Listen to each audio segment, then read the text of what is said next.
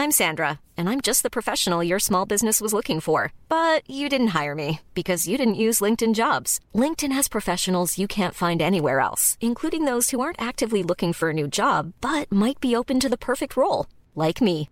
In a given month, over 70% of LinkedIn users don't visit other leading job sites. So if you're not looking on LinkedIn, you'll miss out on great candidates like Sandra. Start hiring professionals like a professional. Post your free job on linkedin.com/spoken today.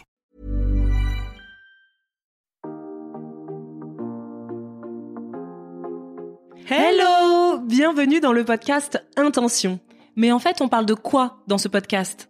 Euh, et si on arrive juste à donner un peu de bon sens aux gens, bah pour moi, ça, c'est aller vers une alimentation plus saine. Est-ce que vraiment, on C'est doit clair. encore vous répéter que nous, le rééquilibrage alimentaire a changé notre vie? C'est en dehors de notre zone de confort que s'opère toute la magie de la vie. Et les amis, c'est tellement life changing. Montrer euh, sur les réseaux que être entrepreneur, c'est archi chouette. Euh, ça, c'est clair et net. Donc en fait, tout revient toujours à l'alimentation. Encore une fois, bah. c'est incroyable. Notre santé, c'est 90% d'alimentation. Ouais, c'est fou. Et voilà, c'est ça l'ambition de notre podcast. Alimentation saine, épanouissement personnel, entrepreneuriat. On parle de tout ça sans filtre. Bonne écoute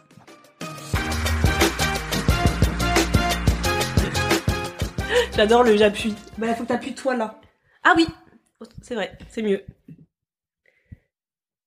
2, 1, c'est parti Bonjour à tous Bonjour Isadora, elle attend que je dise bonjour. Vous avez dit, c'est pas ça ton intro J'ai voulu, changer pour pas toujours dire c'est Isadora qui parle. D'accord. J'ai voulu changer, t'as pas dit bonjour. Vas-y, du coup, je me, je me retrouve con parce que j'attendais ton ta grosse intro. Bonjour Marisa. Coucou Isadora. Bonjour Magali. Bonjour les filles. On est ravis de t'avoir euh, avec nous aujourd'hui. Ça faisait longtemps que je t'avais envoyé un message et puis après euh, on passe à autre chose. Et là Marisa m'a dit il faut absolument qu'on ait Magali dans notre euh, épisode. Et Magali, pourquoi, comment on t'a rencontré Oui. Parce que tu es membre de notre plateforme Intention. Et à chaque prise de parole, à chaque live qu'on fait, tes, bah, tes prises de parole à toi, quand tu parles, c'est juste incroyable ce que tu dis, ce que tu partages aussi aux autres membres. Et euh, avec on s'est dit, mais il faut trop qu'on ait Nathalie dans le podcast. Magali. Magali. Je dis Nathalie, n'importe quoi. je pense à Nathalie, notre autre euh, membre, tu sais, euh, qu'on aime beaucoup. Et un jour, je t'avais demandé d'ailleurs en plein live, mais quel est ton métier Oui. pour parler aussi bien? Oui. Et tu parles même mieux que nous. J'ose le dire qu'elle parle mieux que. Ah bah carrément, c'est incroyable. Et tu donnes beaucoup de conseils sur la plateforme, etc. Et tu m'avais dit que tu étais thérapeute. Et je me suis dit, mais il faut absolument que je creuse. Et donc j'ai creusé. J'ai regardé ton compte Instagram, j'ai regardé ton site, j'ai tout lu. Et après, je t'envoie un message pour dire, il faut que tu viennes sur notre euh, podcast. Alors, est-ce que tu peux nous dire un petit peu, justement, qui tu es? Euh, C'est quoi thérapeute? Ça veut dire quoi? Tu es thérapeute, tu es coach? Qu'est-ce que tu Mhm. fais? D'abord, je voulais vous remercier sincèrement pour votre jolie invitation et je me réjouis d'avoir ce temps de partage avec vous et auprès de votre audience. C'est gentil. Avant de débuter, peut-être qu'on peut revenir dans un espace où ma proposition serait OK. Si maintenant on prend un instant de silence ensemble, juste comme ça, de se poser dans cet espace, tous et toutes réunis, et revenir dans un espace où on peut descendre notre conscience dans le cœur. Voilà, avant de débuter une longue conversation probablement. Hmm. Voilà. Et puis sentir que dans cet espace du cœur, voilà, peut-être qu'il y a des résistances, peut-être qu'au contraire, c'est très heureux, très joyeux. Et envisager que la parole, elle vient de cet espace, depuis cet espace. Et en tout cas, c'est ce que je nous souhaite dans ce podcast. Alors merci encore. Merci à Merci toi, c'est beau. C'est vrai que c'est beau et ça permet parce que nous Aura et moi, c'est vrai qu'on est toujours très très haute. Ça Starting dire block oui dans les starting blocks. Et là, je me dis ok, ok, Euh, on va se calmer. on va se calmer. Et voilà. En fait, il y a cette joie en même temps que je reconnais à travers vous, qui est un enthousiasme, et puis tu vois qui aussi euh, témoigne de votre feu intérieur. Et en même temps, ce feu intérieur, il est toujours intéressant d'aller regarder s'il ne nous consume pas. Ah, Mm, oula, mm. oui. Tu vois On en reparlera probablement. C'est une clé pour votre euh, audience aussi de voir qu'il y a deux types de feux, un feu qui nous consume et un feu qui prend soin de notre vitalité.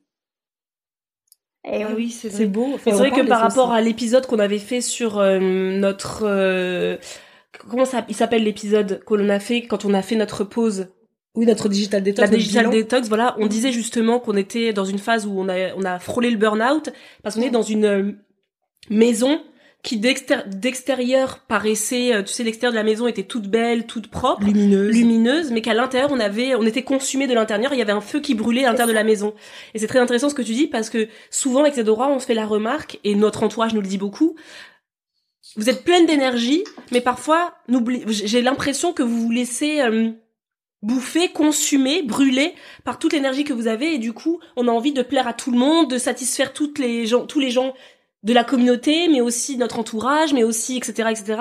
Et à s'oublier nous-mêmes parfois. Parce que je pense qu'on a notre message qu'on veut tellement oui euh, propager oui. que dès le matin on se réveille, on ne pense qu'à ça.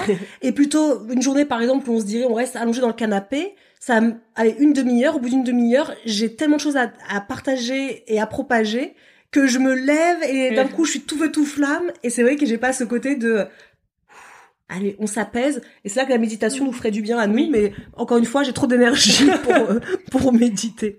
Tu sais, en fait, c'est à la fois aussi observer que ce corps énergétique que nous avons tous et toutes, eh bien aussi parfois il est tellement débordant qu'il prend pas forcément soin du corps physique.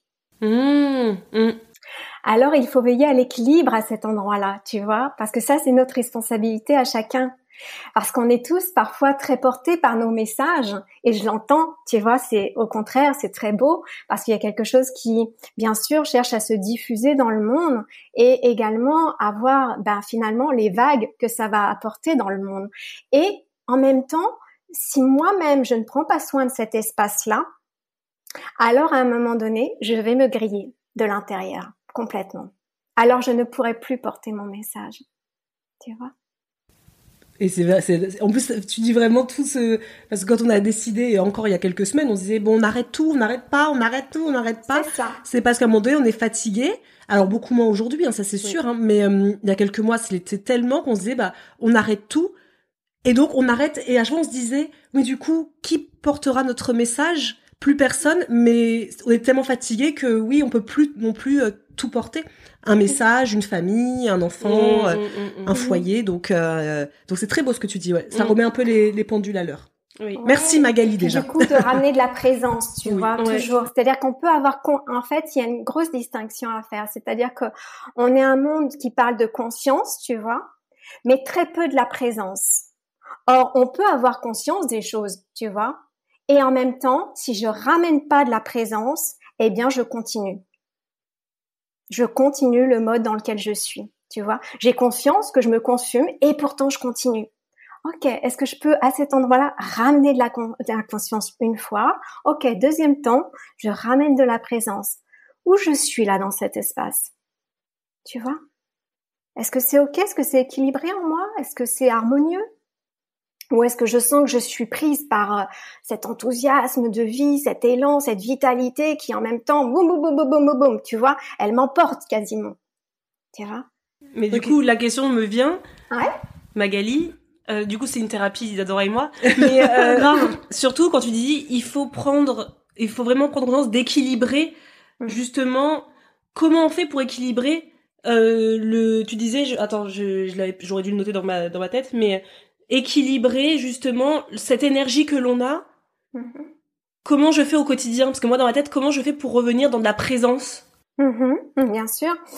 En fait, euh, simplement dans des pratiques qui peuvent être très simples, tu vois, il n'y a pas besoin de faire euh, 10 ans de thérapie ou d'aller euh, forcément faire trois stages à 30 000. Non, non, pas du tout. Simplement, quand je ramène la présence, c'est OK, là dans cet instant, est-ce que je suis chez moi en moi? Tu vois? Est-ce que je suis dans euh, mon intériorité? Ou au contraire, est-ce que je suis dans quelque chose qui euh, va chercher à se démontrer à l'extérieur? Qui va chercher à s'accomplir à l'extérieur et à vouloir tout le temps aller vers l'extérieur? Ok, alors à ce moment-là, la présence me permet de revenir à l'intérieur. à la place de tourner mon regard vers l'extérieur, je vais le retourner vers l'intérieur. Et on voit bien que les yeux, tu vois, ils captent tout à l'extérieur. C'est très captif, on reçoit beaucoup d'informations, énormément d'informations. Alors comment je vais pouvoir aussi faire le tri de toutes ces informations finalement? Parce que tout n'est pas à mon service, au service de ma réalisation et de mon expansion. Donc c'est dans l'espace où je suis dans la conscience et la présence je reviens à l'intérieur de moi et ça peut se faire instantanément, tu vois, parce que parfois on peut envisager que les personnes, elles se disent, oh mais c'est compliqué, ça prend du temps, tu vois, il y a des croyances comme ça, tu vois, où tout devrait prendre 10 ans. Non, là, comme un enfant, vous savez, quand on jouait à, je sais pas, un, deux, trois soleils, pouf, ok, très bien. Alors, eh bien, tout simplement, je reviens en présence, ok, est-ce que je peux faire juste un instant silence à l'intérieur et revenir en moi? J'amène de la respiration. Je pose bien les pieds au sol. Ok. Tu vois? Et je redescends à l'intérieur. Et c'est ces va-et-vient qui vont te permettre de t'équilibrer dans ta journée aussi. Alors après, certains auront envie d'explorer la méditation, pourquoi pas? Une pratique de yoga, pourquoi pas? Une pratique de journaling, pourquoi pas aussi Tu vois? Tout peut être au profit de la présence finalement mais nous sommes beaucoup plus souvent absents à nous-mêmes en fait. Oui, et c'est ça qui est intéressant parce qu'on est absent à nous-mêmes et parfois moi je viens quand je me retrouve seule parfois chez moi en me disant Marisa aujourd'hui par exemple pas aujourd'hui là dans ce moment-là tu ne fais rien, tu restes sur ton canapé, j'ai l'impression de ne pas savoir, c'est bête ce que je vais dire mais c'est pas bête, c'est bizarre mais dire parfois je me dis mais qui es-tu toi Marisa? Qu'est-ce que tu veux vraiment? Parfois j'ai l'impression de ne pas le savoir en vrai que je me dis qui je suis moi? Si je ne suis pas la maman d'eux, la fille d'eux, la sœur d'eux, la, la nana sur les réseaux sociaux. Qu'est-ce que j'aime moi? Qu'est-ce qui je suis? Bah moi je trouve que c'est difficile. C'est très intéressant ce que tu nommes parce que c'est quelque chose qu'on rencontre beaucoup au jour d'aujourd'hui. Hein, le fait de passer notre temps à être vers, tourné vers l'extérieur fait qu'en fait on se manque à soi-même. Tu vois, il y a quelque chose qui passe à côté de soi. et du coup, on connaît pas nos profondeurs. Alors on peut avoir des envies de hauteur, tu vois, à diffuser des super beaux messages, mais en même temps, on connaît pas nos profondeurs. bon, alors il y a un petit peu un déséquilibre dans tout ça, tu vois. Donc c'est en même temps à la fois où j'ai cet élan euh, ok d'aller dans le monde et bien sûr on est tous des êtres sociaux de communication etc etc mais en même temps ça interroge toujours depuis quel espace je dans le monde tu vois? Est-ce que c'est un endroit qui est agité? Est-ce que c'est un endroit qui veut démontrer quelque chose? Est-ce que c'est un endroit qui veut plaire à tout le monde? Est-ce que c'est un endroit? Et c'est ok, tu vois, on est fait de tout cela aussi. Mais à l'endroit où j'en ai conscience, alors est-ce que c'est encore juste après d'y aller Tu vois, d'entretenir ça ou pas? Je vois. C'est, pas, enfin, être humain, c'est pas facile. être, humain, c'est Ben, en fait, notre difficulté, c'est que, alors, pour moi, en tout cas, tel que je le ressens, euh, c'est vraiment que dans être humain, il y a deux mots. Humain, on sait ce que c'est. Ok, on a ce corps, on a cette capacité intellectuelle, mentale, etc., physique, etc., etc. Très bien. Mais être, c'est quoi finalement? Tu vois? Et l'alliance des deux, ben on n'y est pas encore vraiment quoi. Hein. Alors finalement, c'est comment dans ce euh, dans cette euh, euh, vie, chacun, chacune va pouvoir grandir dans ses qualités d'être, dans sa capacité à être, tu vois? Et la conscience est un début, évidemment aussi. Eh ben, ça a commencé une intro, ça? C'est une intro. D'accord, ce que j'allais dire, c'est bon. Bah, merci Magali pour cet épisode euh, fort intéressant. J'ai toujours pas dit qui j'étais. tout à fait. Bah, en même temps, on a compris. Et, ça me va bien. Et ça me va bien. Tu sais pourquoi? Parce que j'aime plutôt euh, parler de cet endroit où les personnes vont pouvoir sentir à la fois l'énergie, ma fréquence et ma vibration parce que je ne suis pas un rôle social. Ah oui, oui. Tu Mais c'est vrai que qui est thérapeute et coach, oui, mais c'est un dixième de ce que je suis. C'est vrai. Ça aussi, c'est les, les étiquettes qu'on en parlait la dernière fois. On, on s'est eu au téléphone. On parlait des, des étiquettes parce que justement, tu disais que avant de te lancer dans le coaching, tu n'aimais pas ce mot. Et je disais que nous aussi, en fait, c'est un mot que je dis souvent à Karine notre grande sœur des diététiciennes nutritionnistes. je dis souvent à Karine, tu devrais être coach, tu as tout ce qu'il faut pour être coach. Elle dit, je ne peux pas, je déteste ce mot.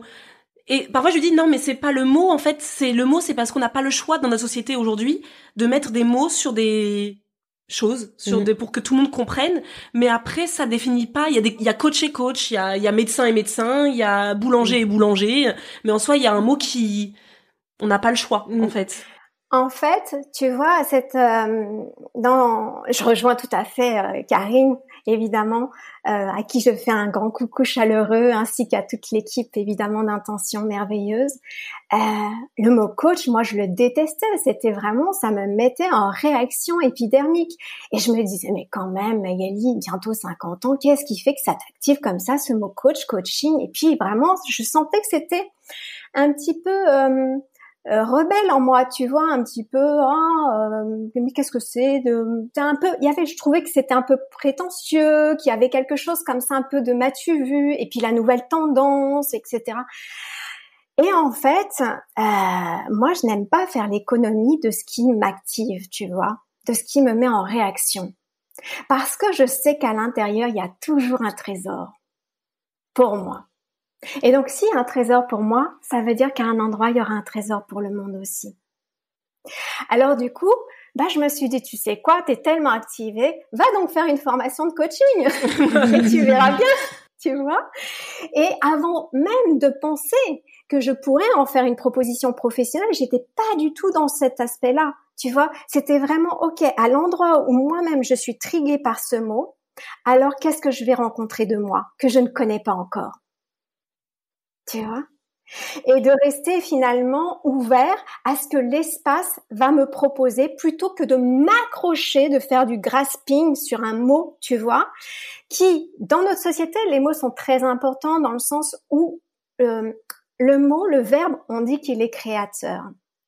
Pourquoi? Parce que à l'intérieur, normalement, devrait y avoir le souffle de l'esprit.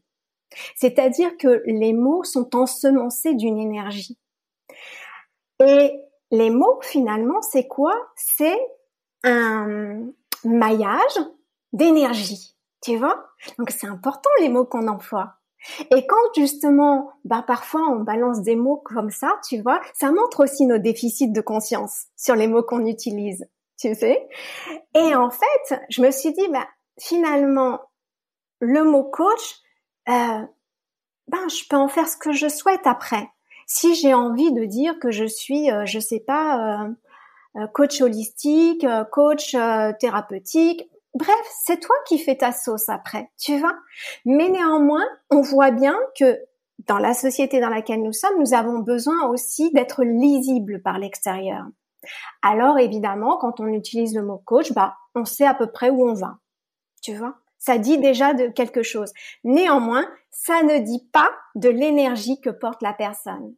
Et c'est en cela que je trouve aussi que Karine ferait une merveilleuse coach. et qu'elle pourrait trouver son nom de baptême à elle, tu vois. Ne pas s'enfermer en fait dans aussi le consensus extérieur qui voudrait que bah tout le monde doit être coach et c'est comme ci comme ça. Non, la forme en fait tu peux aussi toi-même euh, l'insuffler en fait. C'est vrai. Et c'est vrai que c'est quelque chose qui est assez autant dans le côté coach, mais dans plein de choses. Tu sais, des gens qui vont dire moi je voudrais me lancer sur YouTube, mais euh, ceci cela parce que sur YouTube j'ai vu que c'est comme ça qu'on fait. Moi je voudrais être, euh, je sais pas, euh, moi ça m'intéresse pas d'être d'être marié, d'avoir des enfants. Oui, mais dans la société, tu sais, être marié avec des enfants, c'est ce qui. Donc c'est difficile toujours d'avoir ce truc de. Moi je sais qu'au fond de moi il y a un truc qui pourrait me plaire, mais en même temps on, passe beaucoup de temps à se taire à l'intérieur de soi en disant non c'est pas comme ça. Donc moi, je comprends totalement que t'aurais pu être de celle qui allait dire, moi, je n'aime pas être coach, je ne serai donc pas coach. Et donc tu serais peut-être passé à côté de quelque chose, tu vois, finalement. Oui, puis en même temps, si tu veux, dans l'histoire, j'ai fait cette formation, j'ai vu ce qui avait besoin d'être malaxé en moi, tu vois, cet endroit-là. Et puis, à revenir dans cet espace de création, parce que finalement, si le mot coach ne m'intéresse pas, ne me plaît pas, alors moi, de toute façon, qu'est-ce que je vais mettre à l'intérieur de ce contenant? Parce que c'est ça qui compte, tu vois? C'est finalement le contenu Qu'est-ce que je vais mettre à l'intérieur? Quelle va être la vibration qui va accompagner cet élan? Et au départ, comme je ne savais pas si j'en ferais une proposition professionnelle, je me suis dit bah tu sais quoi? Pour savoir si vraiment tu as envie d'en faire une proposition professionnelle, eh bien tu vas faire un très grand nombre de séances découvertes pour voir avec qui tu as envie éventuellement de travailler, pour voir si tu es à l'aise dans cet espace, si c'est vraiment ce que tu as envie de faire. On teste, on essaye, tu vois? Et puis quand j'ai vu que c'était vraiment euh, également un espace extrêmement porteur, enrichissant, nourrissant pour les personnes, tu vois, dans leur chemin d'évolution, alors je me suis dit, ok, là maintenant, comment je vais finalement mettre un cadre et des contours maintenant, tu vois? Mais l'étincelle, elle était là. Oui. Oui, ben en fait, c'est ça qui est intéressant, c'est que tu t'es pas laissé euh, tu t'es pas laissé aller à ce mot comme tu dis tout à l'heure qui t'a trigger comme on dit en mhm. anglais c'est quelque chose qui te je sais pas comment on dit en français qui te déclenche ouais, un déclencheur qui mais en fait ça c'est quelque chose qu'on a tous au quotidien et ça c'est un truc j'ai trouvé ça très intéressant ce que tu as dit parce que par exemple aussi c'est quelque chose qui peut très vite arriver euh, quand tu vois une personne dans ton quotidien je sais pas une personne par exemple nous on est des personnes plutôt qui manquent beaucoup de confiance en nous. Donc moi souvent dans ma vie j'ai été trigger par des femmes qui étaient extrêmement bien sûres d'elles quand elles étaient en soirée. Toujours c'est celles qu'on qu'on voyait que et moi en fait tout de suite j'étais en train de me dire elle je la supporte pas. Tu vois je la supporte pas. Je la déteste d'office d'office parce que cette meuf là elle a une assurance. Mais moi à l'époque quand j'étais jeune je me disais pas elle a une Marisa c'est le miroir cette personne de ce que toi tu n'as pas en toi et qui te ah justement qui te déclenche un truc du tu vois? Et moi, je le, j'ai, oui. Je vais te rattraper à cet endroit-là. Tu me permets, Marisa? En fait, ce que tu vois en elle, c'est un miroir, mais de quelque chose que tu as déjà en toi, mais qui ne s'est pas encore déployé. Tu ne sais pas que tu ne l'as pas. Tu vois? C'est que tu l'as en toi, mais ça ne s'est pas encore réalisé, ça ne s'est pas encore déployé à l'intérieur de toi. Donc en fait, ce qu'elle va te montrer, c'est, tu vois, cette assurance-là, eh bien toi aussi, tu peux gagner en assurance tu vois, tu peux aussi toi euh, revenir dans un espace où la confiance est là. Mais cet espace-là, cet espace-là, c'est comme si, tu sais, dans tout ce qu'on va trouver autour de l'estime de soi, la confiance en soi, où est ma place, euh, qu'est-ce que je dois faire, quel est mon chemin de vie, etc. Ce qui est très commun dans le milieu du développement personnel, tu vois. C'est beaucoup ce que d'ailleurs beaucoup de thérapeutes, coachs vendent aussi comme changement. Ok. Est-ce qu'il y a un endroit à l'intérieur de moi qui peut vraiment se goûter? Tu vois? Goûter qui je suis et on boucle sur ce que tu nommais tout à l'heure, tu vois, quand je suis seule, finalement, je m'interroge et je sais pas qui je suis, je sais pas ce que je souhaite, tu vois. Alors à l'endroit qui est comme ça, ok, est-ce que je peux juste rester dans cet espace? Sans m'effondrer, tu vois, c'est-à-dire sans m'apitoyer, oh, je manque de confiance en moi, j'en peux plus, la vie est dure, la vie est difficile, la vie me veut du mal, etc. Non, ok, on se redresse, ok, est-ce que je peux me goûter vraiment à l'intérieur? C'est quoi mon énergie? Ok. Très bien. Ah ouais.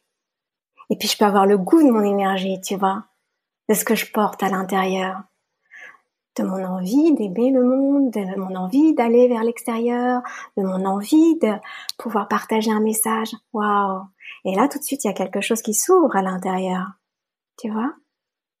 Et au lieu d'être dans quelque chose, ah, j'ai pas confiance en moi, qui va me ramener dans un espace finalement où on va se rétrécir, on va se rétracter, tu vois? Mais surtout que si c'est une histoire que tu te racontes depuis 20 ans, waouh, on peut peut-être changer d'histoire, tu vois, en même temps. Parce que c'est pas parce qu'il y a un endroit de toi qui s'est construit avec ça que tu es obligé aussi de continuer à nourrir cet espace qui se dit dans la non-confiance tu vois. On peut changer de regard avec ça. Mais encore une fois, je le dis, c'est dur d'être d'être un être humain. Eh alors, c'est pas eh facile. Alors, en fait, moi, j'aime bien, tu vois, au lieu de dire euh, c'est dur, tu vois tout de suite qui témoigne aussi peut-être d'un espace où, tu vois c'est laborieux, faut travailler sur soi. Oh là là, donnez-moi les outils. Euh, où, est, où est ma truelle Comment on fait avec cette euh, ce système Tu vois Ok. Hmm. Alors c'est là qu'on va pouvoir amener de la douceur et de la tendresse aussi. Donc on ne saura pas qui tu es, Magali? Non. Non, mais par contre, tu peux nous partager. Moi, je suis très, j'ai très envie de que tu nous partages ton parcours, parce que au-delà de qui es-tu, euh, voilà, on a mm. compris, thérapeute coach, mais pourquoi t'en es venu à là mm. Et surtout, nous, on t'avait aussi euh, demandé de venir parce que t'avais quand même, t'as créé quand même quelque chose qui est assez incroyable et que je n'avais jamais entendu de ma vie, mm. la calinothérapie. Et je pense qu'on ne peut pas passer à côté de, de ce terme et de ce, de cette pratique euh, dans cet épisode. Donc, parle-nous un peu de ça, s'il te plaît. Mm-hmm. Alors, euh, en quelques mots, je vais essayer de faire simple. Euh, Aujourd'hui, donc j'ai presque 50 ans et donc j'ai démarré moi dans ma vie professionnelle en étant assistante de direction. Mais dès l'âge de 20 ans, je baignais déjà dans le milieu du développement personnel et spirituel.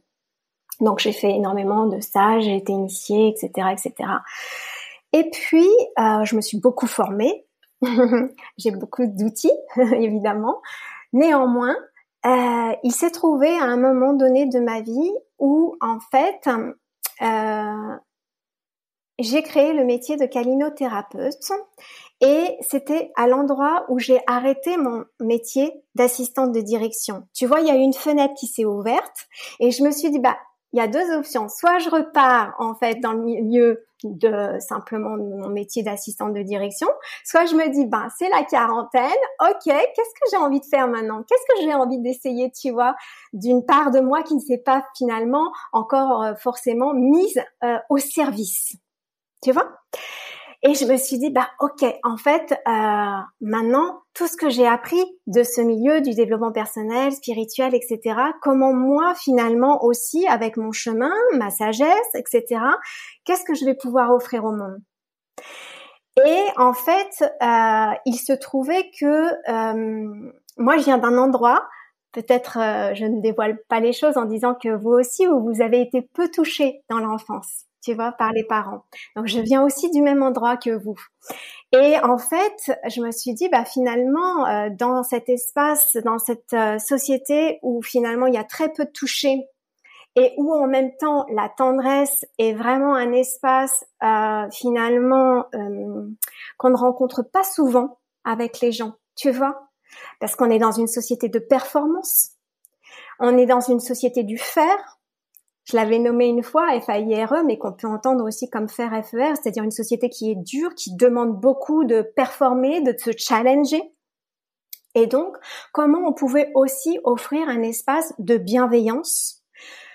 Et donc, j'ai finalement euh, animé des ateliers qui s'appelaient les ateliers câlins sur Paris et dont la vocation était de réhabiliter la tendresse au quotidien, tout simplement. Et ensuite, à l'issue de deux ans de pratique en collectif, et j'avais un certain succès, tu vois, je, je, j'animais des espaces de 40 personnes à peu près à la fin, quand les ateliers se sont terminés, eh bien, j'ai eu aussi l'élan de créer un espace en individuel, sentant que tout le monde n'était pas prêt non plus à aller dans le collectif, ce que j'appelle entre guillemets le grand bain, tu vois, et qu'il y avait aussi un espace pour pouvoir recevoir les personnes en individuel des personnes dont le profil était aussi euh, parfois avec euh, un manque de toucher, mais aussi qui avaient été abusés, qui avaient aussi beaucoup de solitude dans leur existence, tu vois, et qui avaient besoin de refaire ce chemin de confiance vers l'autre. Mais pourquoi ce choix, par exemple, de, de la calinothérapie? Mmh. En quoi tu sentais que les gens manquaient de, de stabilité ou d'équilibre euh, chez eux, en eux, par le fait qu'ils n'ont pas de câlin. Par exemple, oui. parce que je me reprends. Par exemple, tu disais que nous, on a eu ce, ce truc d'avoir des parents qui, on les aime plus que tout le monde. Il n'y a aucun souci. Hein, on n'est pas là pour les. Enfin, si, il y a un souci. Il y a un souci, c'est qu'aujourd'hui, je suis ce que je suis. c'est ça. Mais euh, on a beaucoup parlé avec eux. C'est vrai que j'ai demandé à mes parents il y a pas, il y a pas si longtemps, hein, quand j'ai eu ma fille, est-ce que vous nous faisiez des câlins? Et ils nous ont dit, non, c'est vrai que c'est quelque chose qu'on ne faisait pas, on vous faisait pas de bisous, on faisait pas de câlins, on vous lisait pas d'histoire le ça soir. Leur, ça leur paraissait pas important pour Non, ça, pas, ça, pas, ça leur paraissait pas important. Mais moi, c'est quand j'ai eu 32 ans que je me suis rendu compte que la personne que je suis aujourd'hui, c'est aussi beaucoup dû à hum, ce manque de toucher dans ma jeunesse. Comment toi, tu t'es dit, je pense que les gens manquent de Oui, comment tu te dis qu'il y a des gens qui, comme toi, parce que moi, je pense que moi, pour moi, pour moi Isadora et moi, ainsi que notre frère, on était un peu les seuls, et que, bah, j'aurais jamais dit, il y a peut-être d'autres gens aussi comme moi qui, bah, ont eu ce manque de tendresse, qui a peut voilà, une carence de tendresse. Comment tu t'es dit, ah bah tiens. En fait, si tu veux, c'est vraiment euh, euh, comme si dans une société qui nous pousse dans un sens, tu vois, comment finalement, moi, je pouvais avoir une, une autre proposition, un autre angle de vue, une autre approche, tu vois? Donc finalement, c'est au lieu de dire, ok, la société va dans ce sens-là, ok, ben moi, en fait, ce que j'ai envie de proposer aux gens, c'est ce que j'appelle euh, l'hospitalité, c'est-à-dire des espaces où tout le monde est le bienvenu, quel que soit ce qu'il a rencontré dans sa vie, et où ensemble, on va prendre soin de cet espace-là. Tu vois? Est-ce qu'on s'est pas moqué de toi? Tu sais, je regardais parce que mhm. Magali, elle est modeste, mais il faut savoir qu'elle a fait des plateaux télé et tout ça. Et quand j'ai marqué sur euh, YouTube calinothérapie, je suis tombée sur euh, euh, non, j'allais dire Ardisson, mais pas du tout. Morandini, qui en avait qui avait parlé de ça. mais tu vois, eux c'était vraiment sous la forme un peu c'est la blague, mais tu te, tu rigoles, mais tu, tu sais, c'était la journaliste qui présentait la calinothérapie, et c'était vraiment, euh, tu rigoles, il y a vraiment des gens, vraiment, et tu sais, il rabaissait vachement le propos, je trouve. Mhm. Donc, t'as pas rencontré justement ce truc de, quoi? Enfin, on n'a pas besoin de câlin, qu'est-ce que tu racontes, ça va pas ou quoi? Alors, toujours, quasiment tu vois. C'est toujours le point de départ des journalistes. Pourquoi? Parce qu'ils sont aussi là pour faire le buzz et pour faire un petit peu, tu vois, ben ok, euh, qu'est-ce qui va me faire plus d'audience si tu veux. Donc on cherche toujours un petit peu la petite bête. Quand tu proposes un espace de toucher, moi je voyais que les journalistes, et c'est pour ça qu'à la fin, voilà, les plateaux télé, après j'en faisais plus beaucoup parce qu'en plus tu leur donnes un droit, tu vois, et toi t'as pas de droit de regard. Donc finalement, les montages après, ben on sait ce que c'est l'image, euh, voilà, et hum, peut être aussi utilisé à, à certains à un certain endroit qui pour moi ne me convenait pas en fait, parce que ça détournait complètement l'intention de départ, tu vois, du projet. Et donc, en fait, c'était pour moi en même temps amusant, entre guillemets, et en même temps, euh, euh, dans une certaine grâce, je dois dire, parce que souvent les journalistes, ils venaient depuis cet espace-là, tu vois, qui était un peu moqueur, qui était un peu oh non mais regarde ça, etc., etc. Mais ils s'imaginent pas en fait tout euh, le chemin qui se vit lors d'un atelier. Ils ne voient pas forcément la douleur aussi et l'espace de guérison, d'attention, de soins que ça permet aux uns et aux autres. Tu vois et quand ils en prennent conscience, alors là, le propos change. Oui. Tu vois? Ouais. Et t'as eu combien de personnes à peu près, toi, euh, que t'as câliné? Alors, j'ai animé pendant cinq ans, tu vois, et puis donc j'ai créé le métier de callinothérapeute en one-one. J'ai aussi déployé ma créativité dans d'autres formes d'expression à travers des ateliers ou des cercles de parole autour de la sexualité. Euh, notamment, j'ai fait des espaces de pardon, j'ai créé des espaces également sur la réconciliation du masculin et du féminin. Euh, j'ai créé des espaces aussi sur l'accompagnement des personnes dans la traversée de toutes les de tous les deuils et toutes les ruptures de l'existence, hein, les petites morts aussi, ce qu'on appelle. Et donc, euh, au total, sur cinq ans, j'ai accueilli dans mes bras 6000 personnes à peu près. Incroyable. Incroyable. Donc, il y a vraiment une demande, il y a vraiment un besoin. Et encore là, on parle que des gens qui ont osé venir.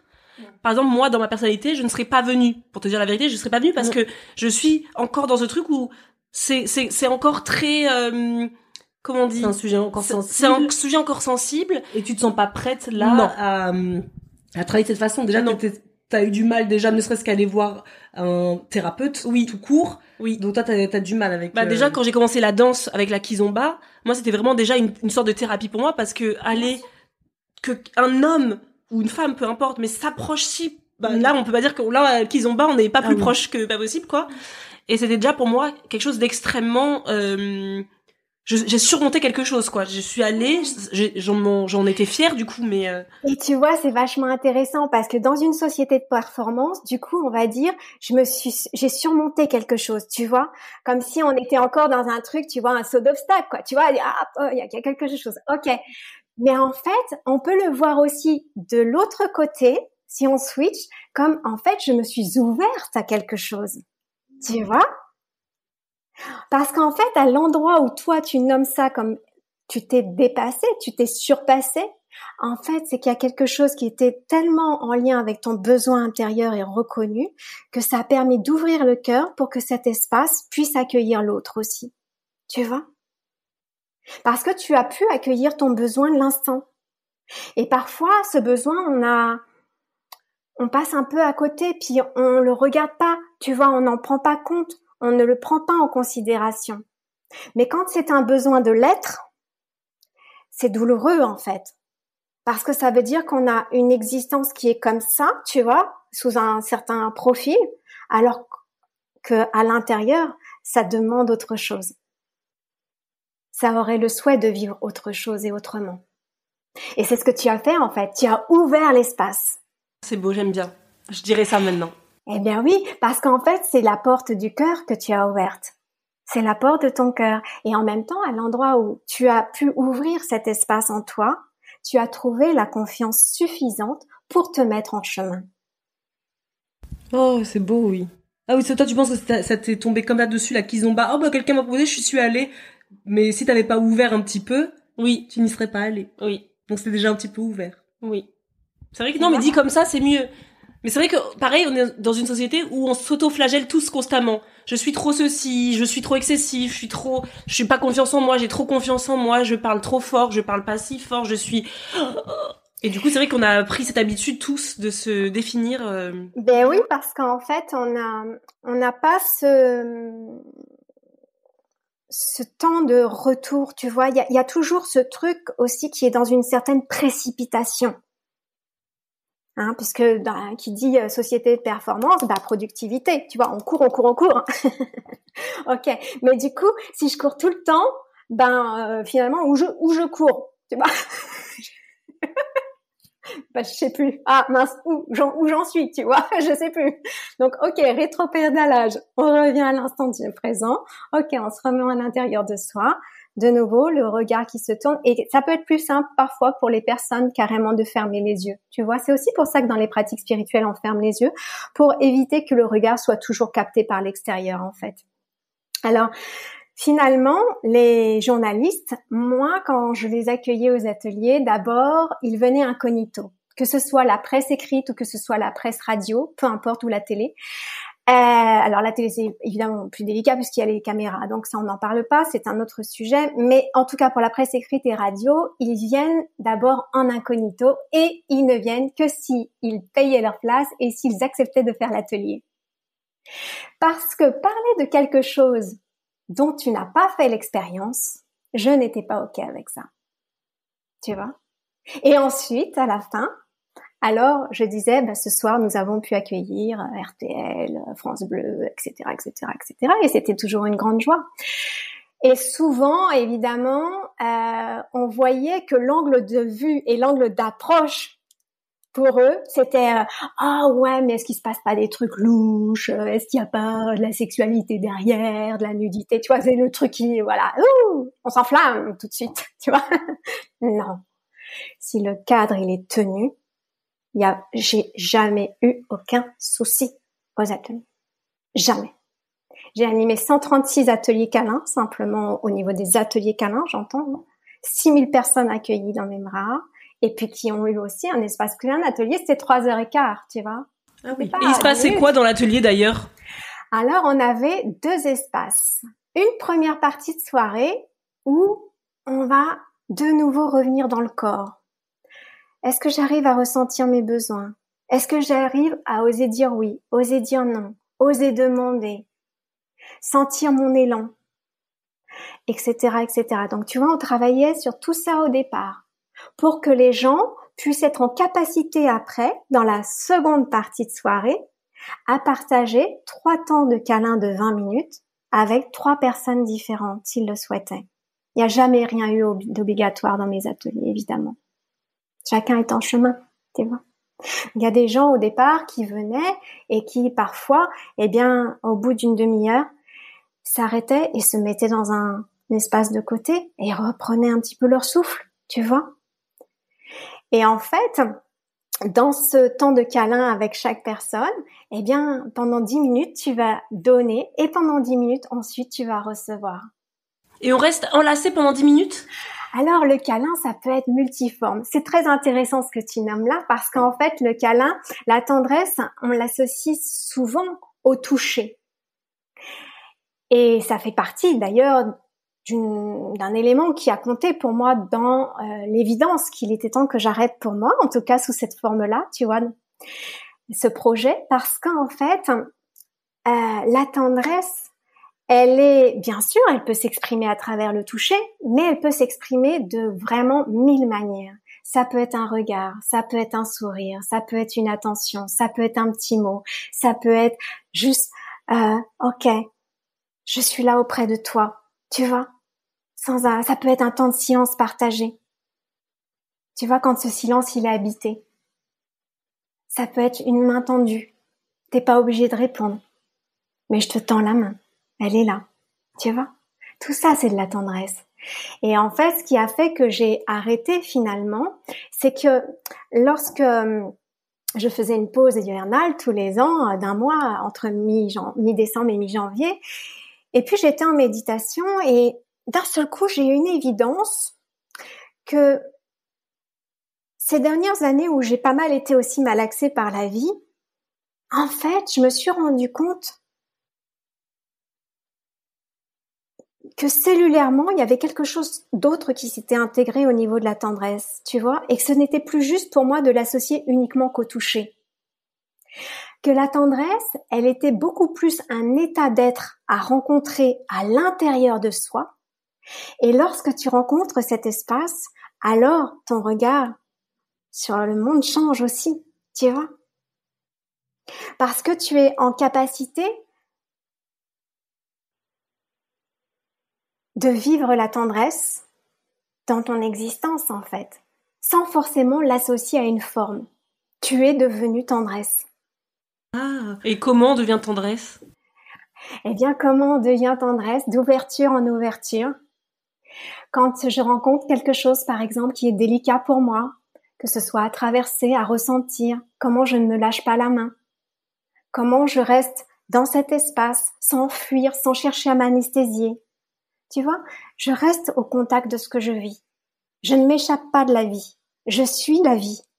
Ok, très bien, je suis la vie. Alors la vie en ce moment, comment elle, se manifeste là? Oh, Puis je vois que je suis activée, puis je vois que oh, j'ai peut-être un peu de tristesse. Ok. Bon bah je vais peut-être pas aller courir tout de suite, tu vois. On peut rester un instant là à cet endroit-là. Ah, puis cette tristesse, qu'est-ce qui est là? Qu'est-ce qu'il y a quelque chose qui remonte ou pas? Ça me fait penser à quoi? Est-ce que ça se mobilise dans le corps, à un endroit particulier? Est-ce que je peux ramener dans cet endroit particulier la respiration, du souffle, tu vois? On élargit sa capacité à accueillir. Est-ce que je peux me redresser un petit peu? Ok. Accueillir ce qui est et rester en présence. Parce que notre difficulté, on le voit bien, tu le disais tout à l'heure, tu le partageais, hein, euh, comment euh, ben quand tu es toute seule, d'un seul coup, il y a un truc qui fait oh, je, je, fais quoi, je suis quoi, je suis qui, je vais où, euh, là. Et puis là, du coup, tu vois, tu remets tout en branle à l'intérieur du cerveau. Tu vois, il y a tout qui se met en ébullition. Hmm. Et hein, à cet endroit-là, ok. Est-ce que je peux rester à l'endroit qui est inconfortable avec le fait de ne pas faire? Et puis c'est pas facile, et je vois que c'est pas facile de ne pas faire. Wow. Ok, je respire. Je reste avec ça. Et en fait, l'émotion, tu sais, les émotions, elles durent très peu de temps, en définitive. C'est une dizaine de secondes à peu près une émotion. C'est un courant électrique qui est là, hein, on est activé au niveau électrique. Et en fait, cette émotion, elle vient révéler quelque chose de nous. Elle vient témoigner aussi, finalement, de notre capacité à, ok, je suis dans un endroit qui est une émotion que je pourrais dire, qualifier inconfortable. Tu vois, il n'y a pas d'émotion bonne ou mauvaise. Beaucoup, on voit ça, hein, les émotions positives, négatives, tu vois, on est dans cet euh, affrontement. Mais en fait, on peut aussi entrevoir que chaque émotion va nous permettre d'ouvrir un espace en nous. À l'endroit où je reste avec cette émotion, bah là encore, comment je vais ouvrir mon cœur à ça? Tu vois? Comment je vais pouvoir accueillir toutes ces parts de moi qui me disent mais regarde-toi, qu'est-ce que tu fais? Tu es incapable de savoir ce que tu veux, tu sais pas où tu vas, blablabla, blablabla, blablabla. Et t'en es encore là, et t'as quel âge, et t'as 34 ans, et Marisa, bouge-toi les fesses, et blablabla. Tu vois tout ça? Et toutes ces parts, en fait, à un moment donné de nos vies, elles ont, elles sont arrivées pour faire une protection, tu vois. Mais dans nos émotions de base, il n'y en a que quatre. Hein. c'est très simple. La colère, la peur, la tristesse, la joie. Tu vois Tout le reste n'est que des combinaisons de cela. Ok.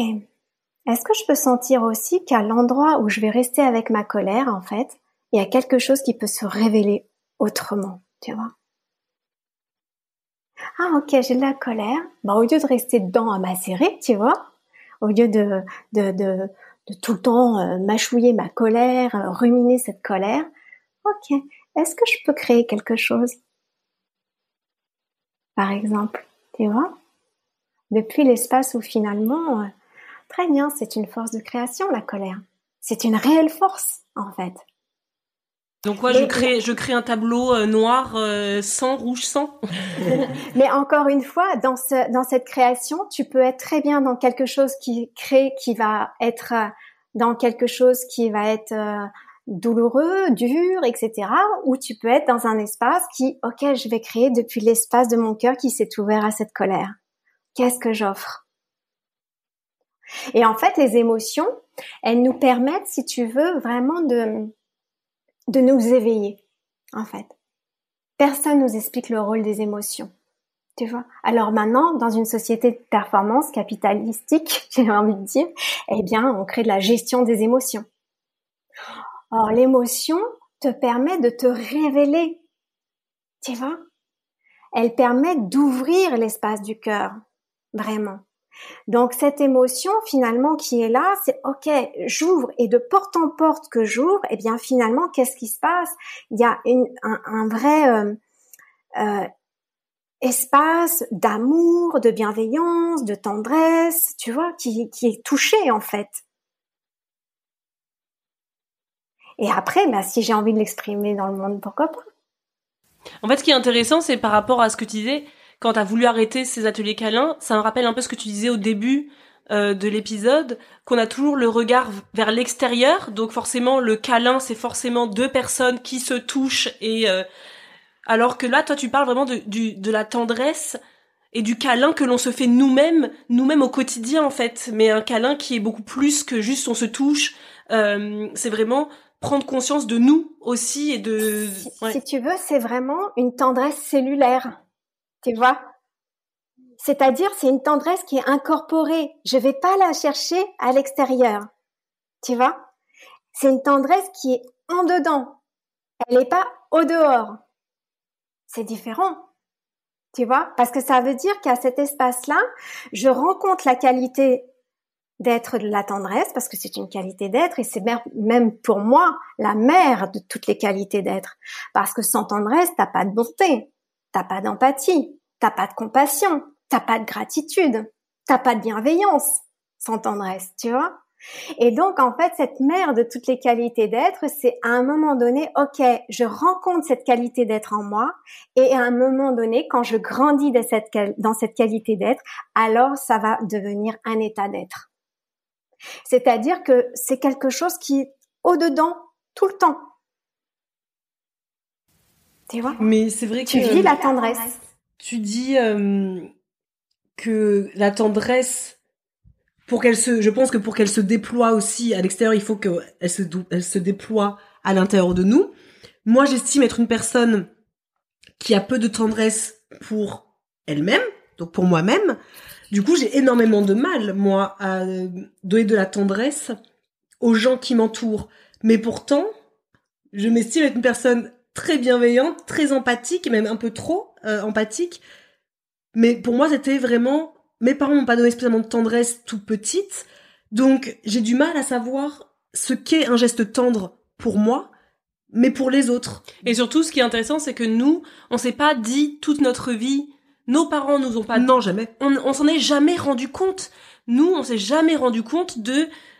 Moi, je suis quelqu'un de très froid, euh, qui a une carapace très solide, et du coup, c'est vrai que c'est quelque chose que je ne m'étais jamais raconté comme histoire, si tu veux. C'est à un moment donné, quand tu vis des relations successives, quand tu vis... Enfin, quand t'es autour des gens, en fait, tu te rends compte que t'es pas comme les autres, et c'est très bien aussi, hein, mais t'es pas comme les autres, et qu'il y a des choses en toi qui bah te chagrine. Moi parfois ça me chagrine, tu vois, c'est pas si je le, je le vivais bien, qu'est-ce que je m'en fiche en soi, moi je le vis bien, mais comme ça me chagrine bah parfois de ne pas réussir entre guillemets à être euh, tendre. Donc les je pense que ce que tu disais c'était vraiment le côté moi j'estime que je n'ai pas été câlinée, je ne sais pas câliner mais pour autant je suis quelqu'un d'empathique et pour autant j'ai l'impression oui, j'ai l'impression d'être à l'écoute des gens.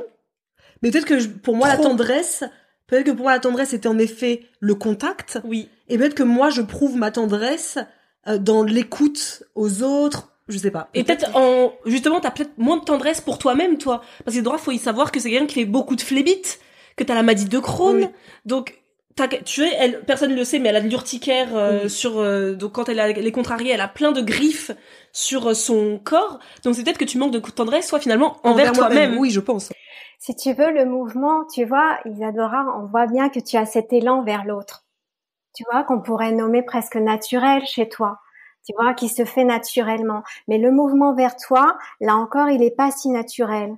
Et tu es en chemin aussi, on est tous en chemin. Parce que finalement, tu sais, quand on se rend compte qu'on peut s'ouvrir à quelque chose, et puis qu'on peut encore ouvrir, et puis on, on peut encore ouvrir, bien c'est là qu'on touche l'infini en fait.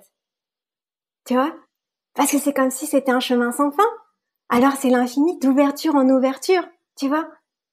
Et en fait, Isadora, dans toi aussi peut-être l'association de la tendresse, si tu l'associes uniquement à la forme du toucher, mais tu vas avoir d'autres modes d'expression de la tendresse. Moi, je t'imagine bien que quand tu fais euh, les petits cheveux d'Alba le matin dans sa petite routine capillaire, moi, je vois bien que tu es pleine de tendresse, tu vois. C'est le seul être humain à qui je peux, avec qui je peux par contre faire des câlins pendant des heures. C'est le seul. Et Mais moi aussi, hein, c'est la fille, elle a tous les câlins du monde. Hein. Je pense que c'est à partir du moment où je suis devenue maman que moi j'ai pensé pendant longtemps que je serais une mère comme ma, mère, c'est-à-dire assez euh, assez froide, distante, distante, ouais, euh, oui froide, c'est pas, c'est plutôt distante. Ça veut dire vraiment, elle est là parce qu'elle a toujours été là, elle nous a toujours fait à manger maison. C'était pour elle sa tendresse, mais sans jamais euh, nous toucher avec une petite caresse sur la joue, un mot tendre. C'est pas comme ça qu'on a été euh, élevé. Et c'est vrai que quand moi je suis tombée euh, enceinte et que j'ai eu ma fille, pour moi je serais ce même type de mère. Finalement, ce petit bout, je tout de suite ça a fait quelque chose en moi, ça c'est sûr et certain, de euh, je vais lui faire des câlins, mais à personne d'autre je fais ça, même à ma sœur jumelle. C'est-à-dire que nous ne nous faisons jamais un bisou.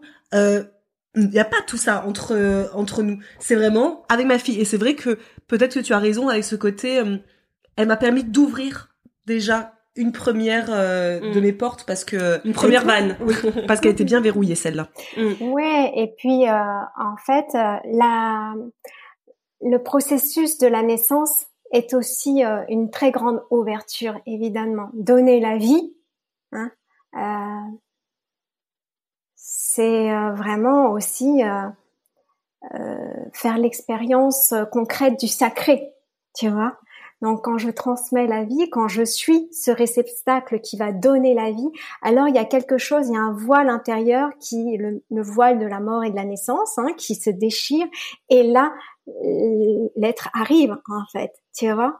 Et donc il y a quelque chose aussi qui monte dans le cœur, on peut le sentir, tu vois moi, si je me relie à toi, tu vois, tout de suite, ça monte dans le cœur, puis ça ouvre, tu vois, waouh, ça ouvre grand, en fait.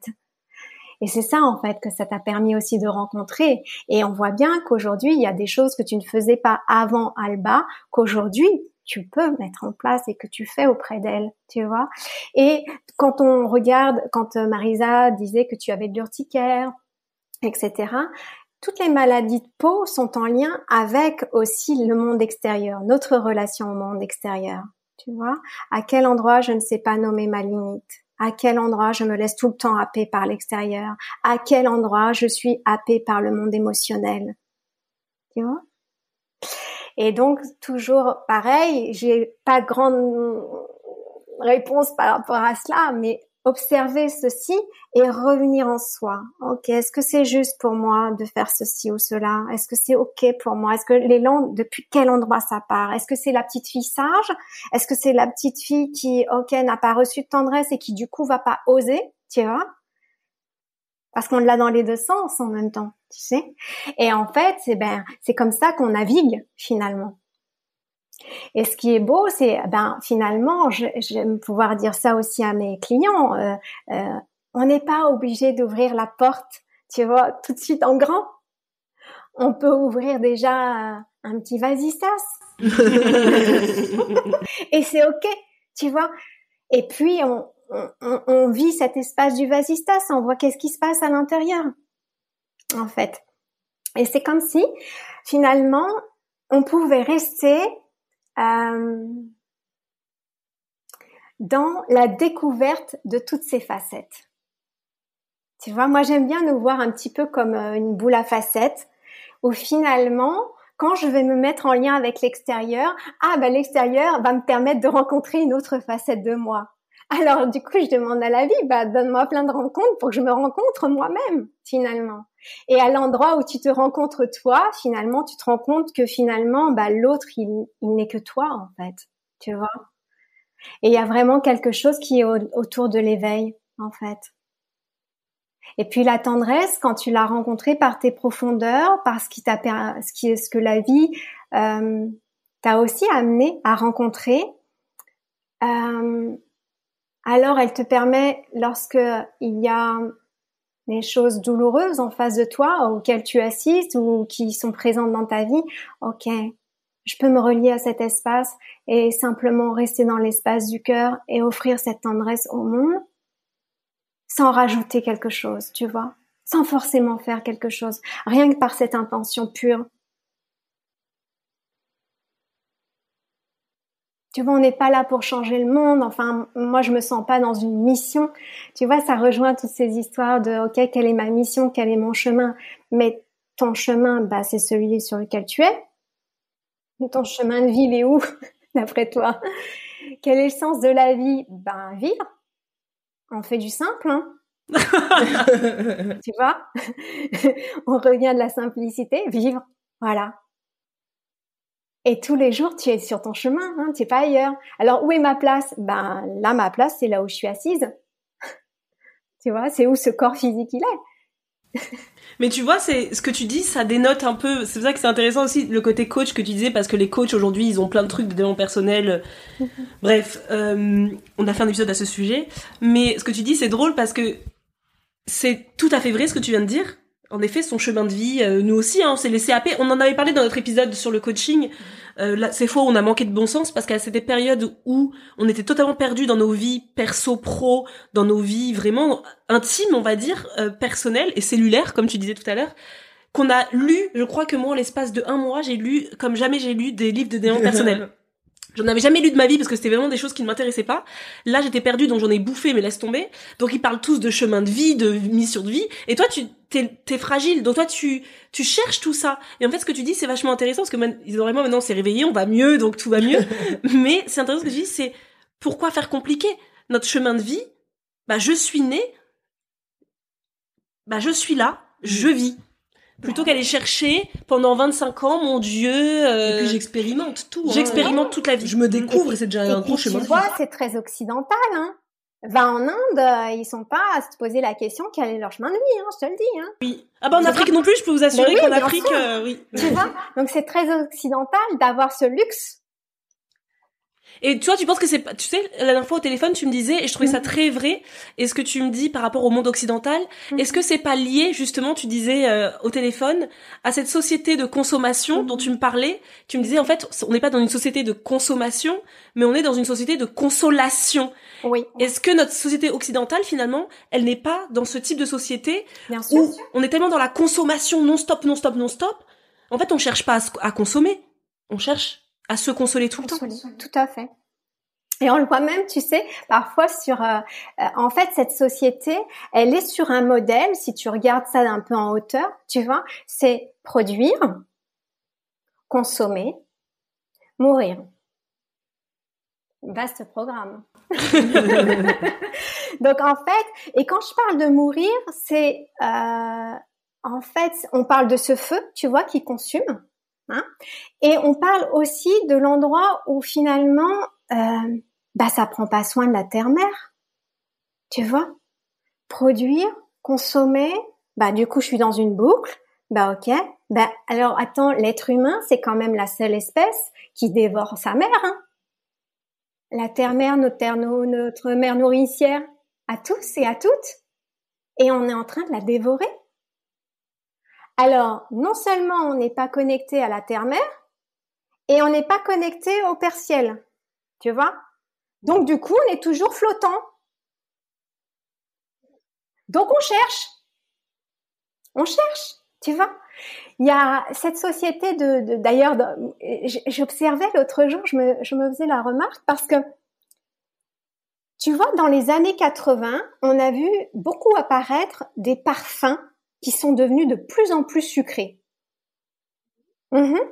Avant, on avait des parfums qui étaient floraux, on avait des parfums qui avaient beaucoup de musc, etc. Tu vois Et d'un seul coup, on nous a gavé de parfums sucrés quand tu rentres dans une parfumerie ou même t'as pas besoin de rentrer, tu passes à côté, hein, euh, voilà, tu le sens tout de suite.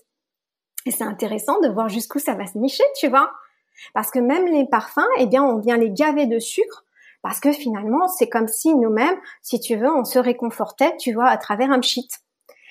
Et donc, en fait, on est vraiment dans une société où finalement, euh, ben, on est toujours à chercher à l'extérieur quelque chose. Alors on cherche euh, du confortable, du toujours plus confortable, du toujours plus rapide. Euh, on cherche aussi ben, la reconnaissance. Hein on est dans un monde où finalement les êtres cherchent à être remarqués plutôt qu'à être des êtres remarquables. Mm-hmm. Oh, mm. t'as des punchlines, Magali Il faut, il faut écrire un recueil de toutes les punchlines de Magali. tu vois? Ah ouais, mais je vous le rappelle à tous et à toutes, et je me le rappelle à moi au passage, hein, tout ce qui brille n'est pas de l'or. Hein. et oui, tu vois. Et donc en fait, il y a vraiment aussi, euh, bah, finalement, euh, euh, ce retour. Quand tu, tu regardes ce processus consommer, produire et que t'as pas envie de t'inscrire dans cela en fait, parce que tu vois bien que ça te consomme toi-même, tu vois. Et puis comment finalement on est dans des modes de vie qui sont euh, qui, qui, sont hors sol, ce que j'appelle, tu vois? C'est-à-dire qu'on n'est plus au contact de la nature, très peu en fait, et particulièrement dans les grandes villes. Donc qu'est-ce qui se passe? Ben, Si je suis pas en lien avec la nature extérieure, ben je sais pas moi de quelle nature je suis faite. Ça m'éloigne de ma nature, tu vois? Ben voilà, c'est vraiment dans cette considération, c'est ok, euh, je suis dans cette vie et en même temps, euh, je ne suis pas obligée d'adhérer à tous les consensus qui sont là, déjà préexistants, tu vois. Et ça, tu peux le remettre en cause à tout moment, en fait. Et pour toi, du coup, vivre, tu disais tout à l'heure, il faut juste vivre. Hmm? Mais c'est quoi alors vivre? Voilà, j'avoue que c'est une question, euh, c'est une question pour rigoler. Mais pour toi, dans la société, comme tu dis, cette société aujourd'hui, nous occidentales, on reprend euh, de consommation où on produit, on consomme, on meurt. Toi, dans ton idéal, on va dire, ce serait quoi ta société Un triptyque, par exemple, de société où ce serait... Euh... À moins de tous devoir déménager en Afrique ou en Inde. Ah oui En fait, euh, si tu veux, il y a vraiment cet espace où, à l'endroit où je vais être, euh, où je vais donner mon aval pour être dans une société du paraître, tu vois. Et le mot le comprend par être, tu vois. Comment je peux être simplement. Et si je suis moi, ok, si j'arrête de penser que je devrais être ceci ou cela, tu vois, pour avoir l'adhésion du monde, que je devrais dire ceci ou cela pour être apprécié du monde, etc., etc. Ben, je suis simplement. Je vis. Je suis la vie et je suis la vie qui s'exprime à tout instant, en fait. Tu vois?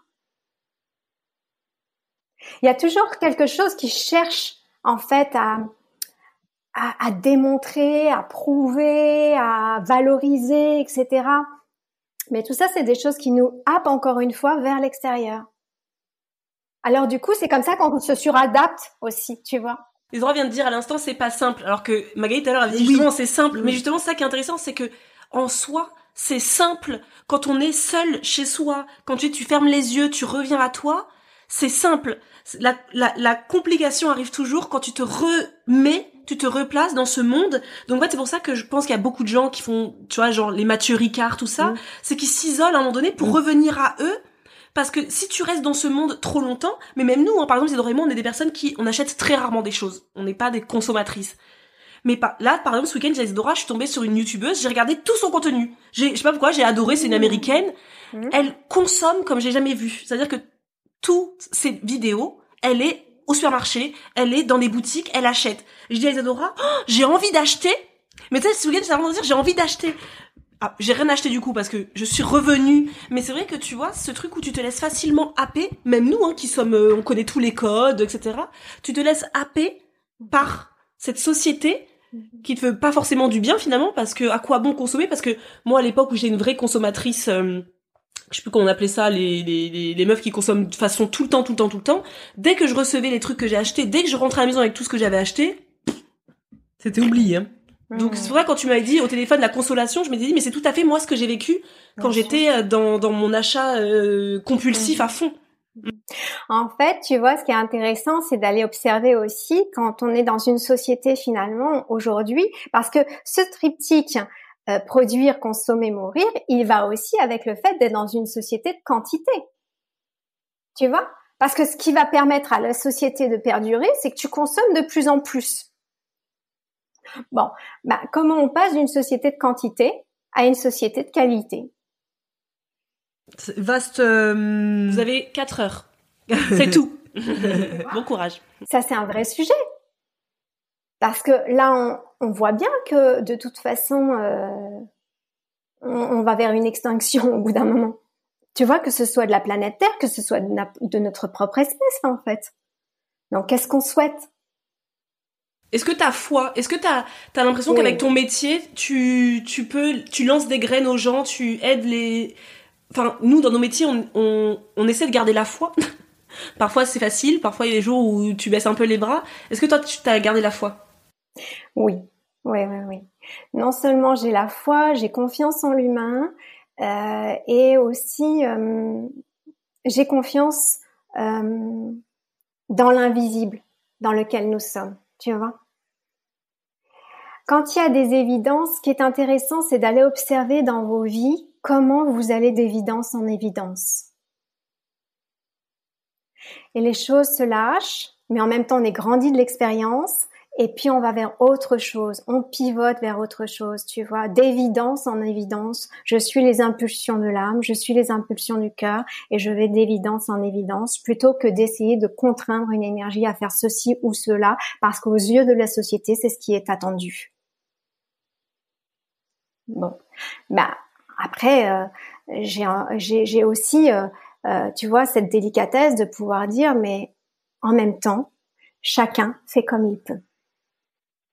Tu vois Ne pas oublier, il n'y a pas de lieu de prétention à avoir sous prétexte qu'il y a euh, tu as ouvert les yeux sur certaines choses et que d'autres euh, bah, ont encore des lunettes. Tu vois Bah non, en fait.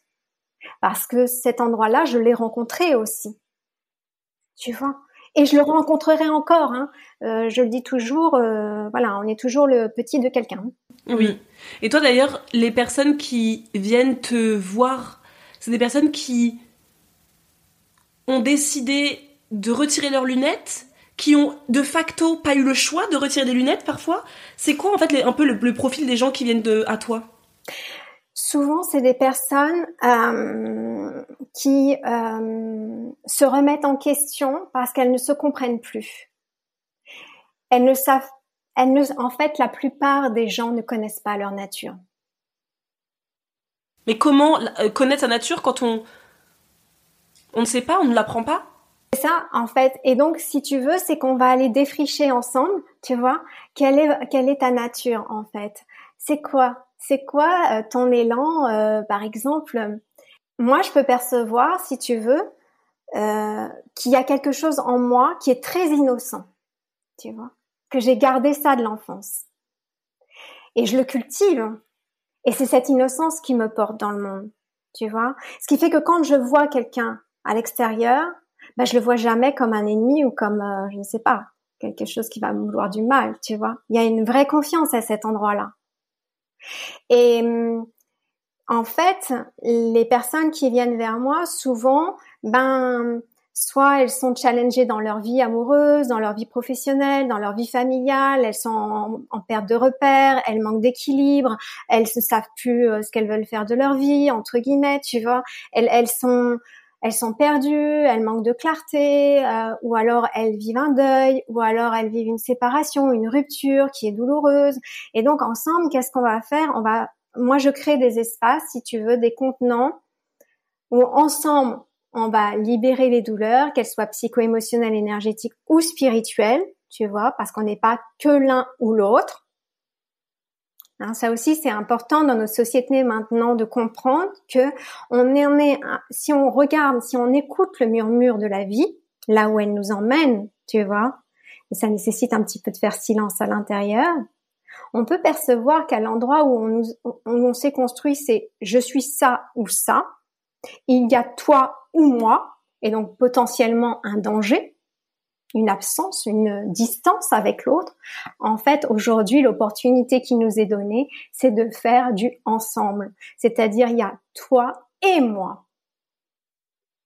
Tu vois? Parce que c'est pas moi toute seule. Moi toute seule, Magali, voilà, c'est moi au sein de tous, en fait.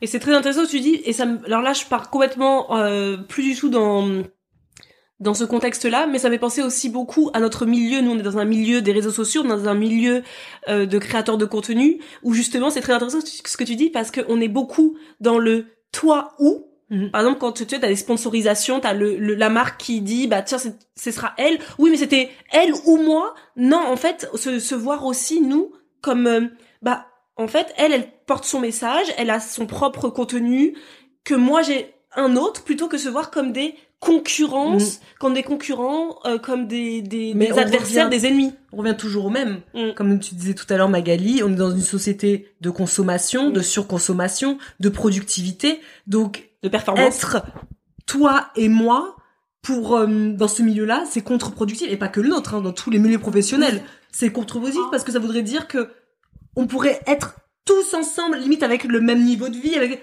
alors que les autres, c'est on veut être oui au-dessus ou ça va avec le, milieu, notre, dans notre monde actuel, je trouve. Si tu veux, le toi et moi, la vibration, on, va vers cette vibration-là, mais elle n'est pas encore là, tu vois. On, on, la, on la pressent déjà. C'est là où on va, en fait. Néanmoins, on peut aussi euh, sentir que, et le développement personnel y a contribué rien que par les mots. Développement personnel, tu vois, ça dit tout d'une société. Waouh tu vois, qui est vachement perso, alors qu'en fait, nous sommes un collectif. On n'est pas des communautés, on est un collectif, on est un universel particularisé. Chacun étant une facette, tu vois, du visage de Dieu, si on le met sur un plan euh, ésotérique.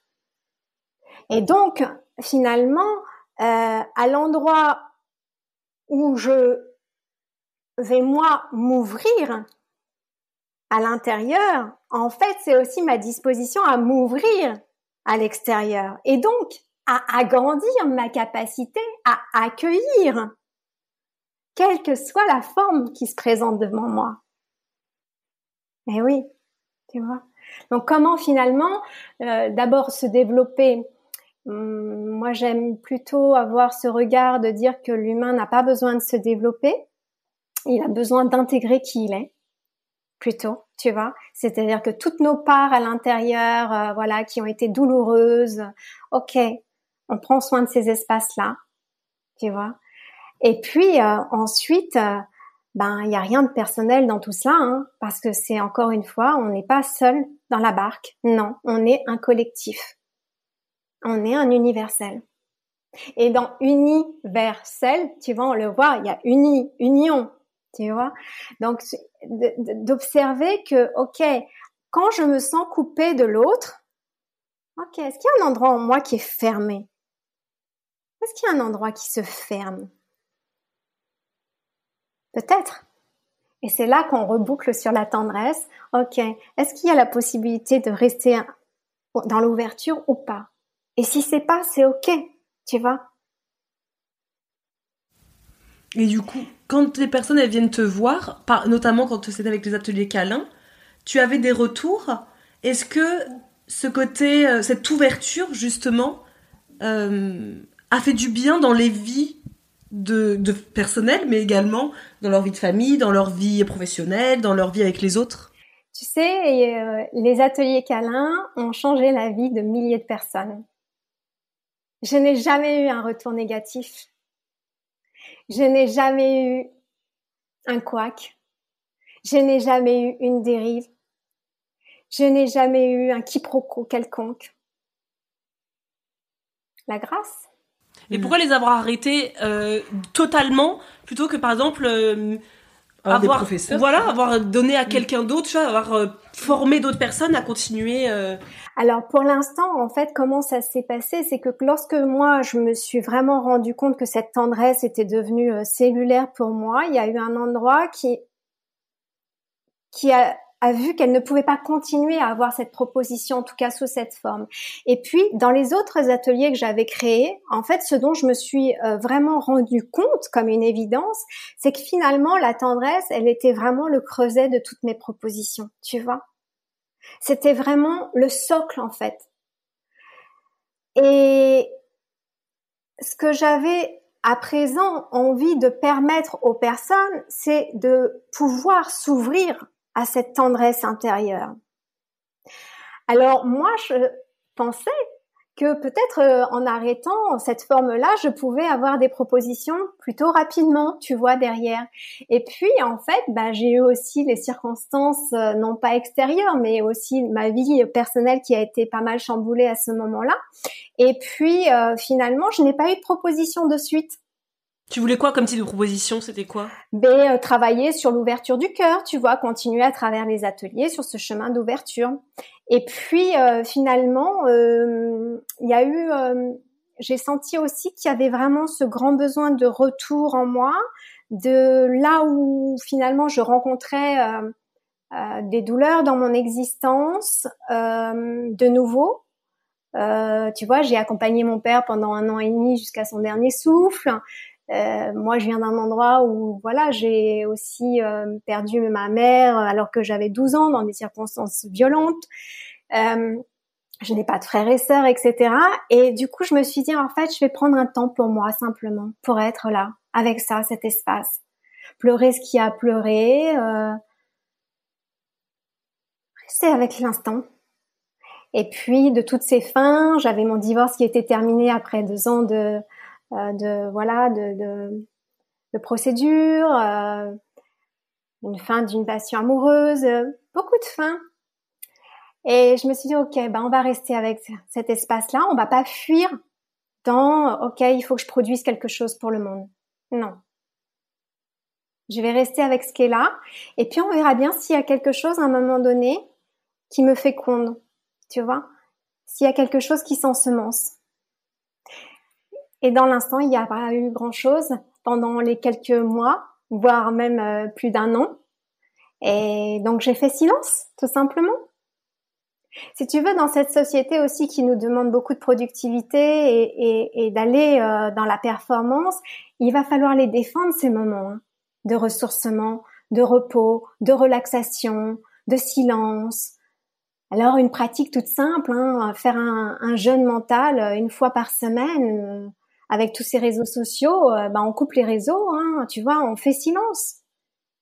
On se met en retrait du monde. Tu parlais de Mathieu Ricard, qui est un homme que j'apprécie énormément.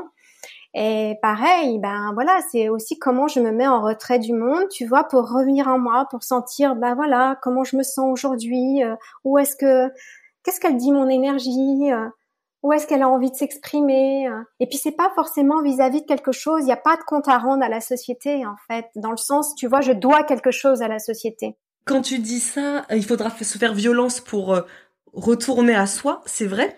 Et nous, quand on a pris la décision de, de ne plus être présente le week-end sur les réseaux, bah nous on le justifie. Ça veut dire que aujourd'hui, on, se justifie de, bah en fait, j'aimerais juste les week-ends être euh, avec moi-même, avec ma famille, et pas être connecté ou surconnecté. et ça qui est, c'est drôle ce que tu dis parce que nous, quand on a fait ce choix-là, c'est vrai qu'on on l'a justifié, tu sais, euh, on aimerait maintenant. Et en fait, je me dis, aujourd'hui, on se justifie d'une pause. On se justifie, par exemple, de s'allonger dans le canapé pendant une heure pour euh, prendre du temps. Euh, en revanche, on va glorifier la productivité et on va estimer peut-être qu'on est paresseuse ou elles nous ont abandonné ou ah elles elles sont plus aussi productives qu'avant. Elles gagnent tellement bien leur vie que maintenant, elles ont même plus besoin d'être sur les réseaux sociaux. ouais, mais là, tu vois, tu es dans toutes les histoires que potentiellement les gens se racontent, mais t'en sais rien, en fait. On n'en sait rien dans le mental, qu'est-ce qui se passe, tu vois, vraiment. Et donc, euh, au lieu d'aller dans cette projection, de dire, ben, en fait, si moi, je montre l'exemple, et encore même, tu vois, je suis même pas dans ce truc de vraiment montrer l'exemple. C'est, OK, qu'est-ce qui est OK pour moi? Mais c'est pas montrer l'exemple, mais c'est une invitation. En fait, en montrant, en faisant toi ce que tu fais, tu, c'est une invitation aux autres de se joindre à nous ou non. Après, c'est une invitation, c'est pas une injonction. C'est en incarnant, tu vois, les choses, qu'après les gens ils se disent ah mais oui c'est vrai moi aussi je pourrais peut-être faire une pause de temps en temps tu vois ça serait peut-être bénéfique pour moi. Et puis il y a vraiment cette notion de revenir c'est que plus je me je nourris mon âme plus je me remplis à l'intérieur moins je vais aller chercher à me remplir à l'extérieur hein. Tu vois? Et donc c'est là aussi où on va aller euh, finalement dans une certaine décroissance, tu sais, par rapport à cette société de surconsommation. Parce qu'en fait, plus tu te remplis toi, mais en fait, ce vide existentiel qui nous habite tous et toutes à l'origine, hein, à partir du moment où nous arrivons sur Terre, il y a comme un espèce de vide comme ça, où, parce que bah on est tout dans un, un petit dans une immensité, tu vois.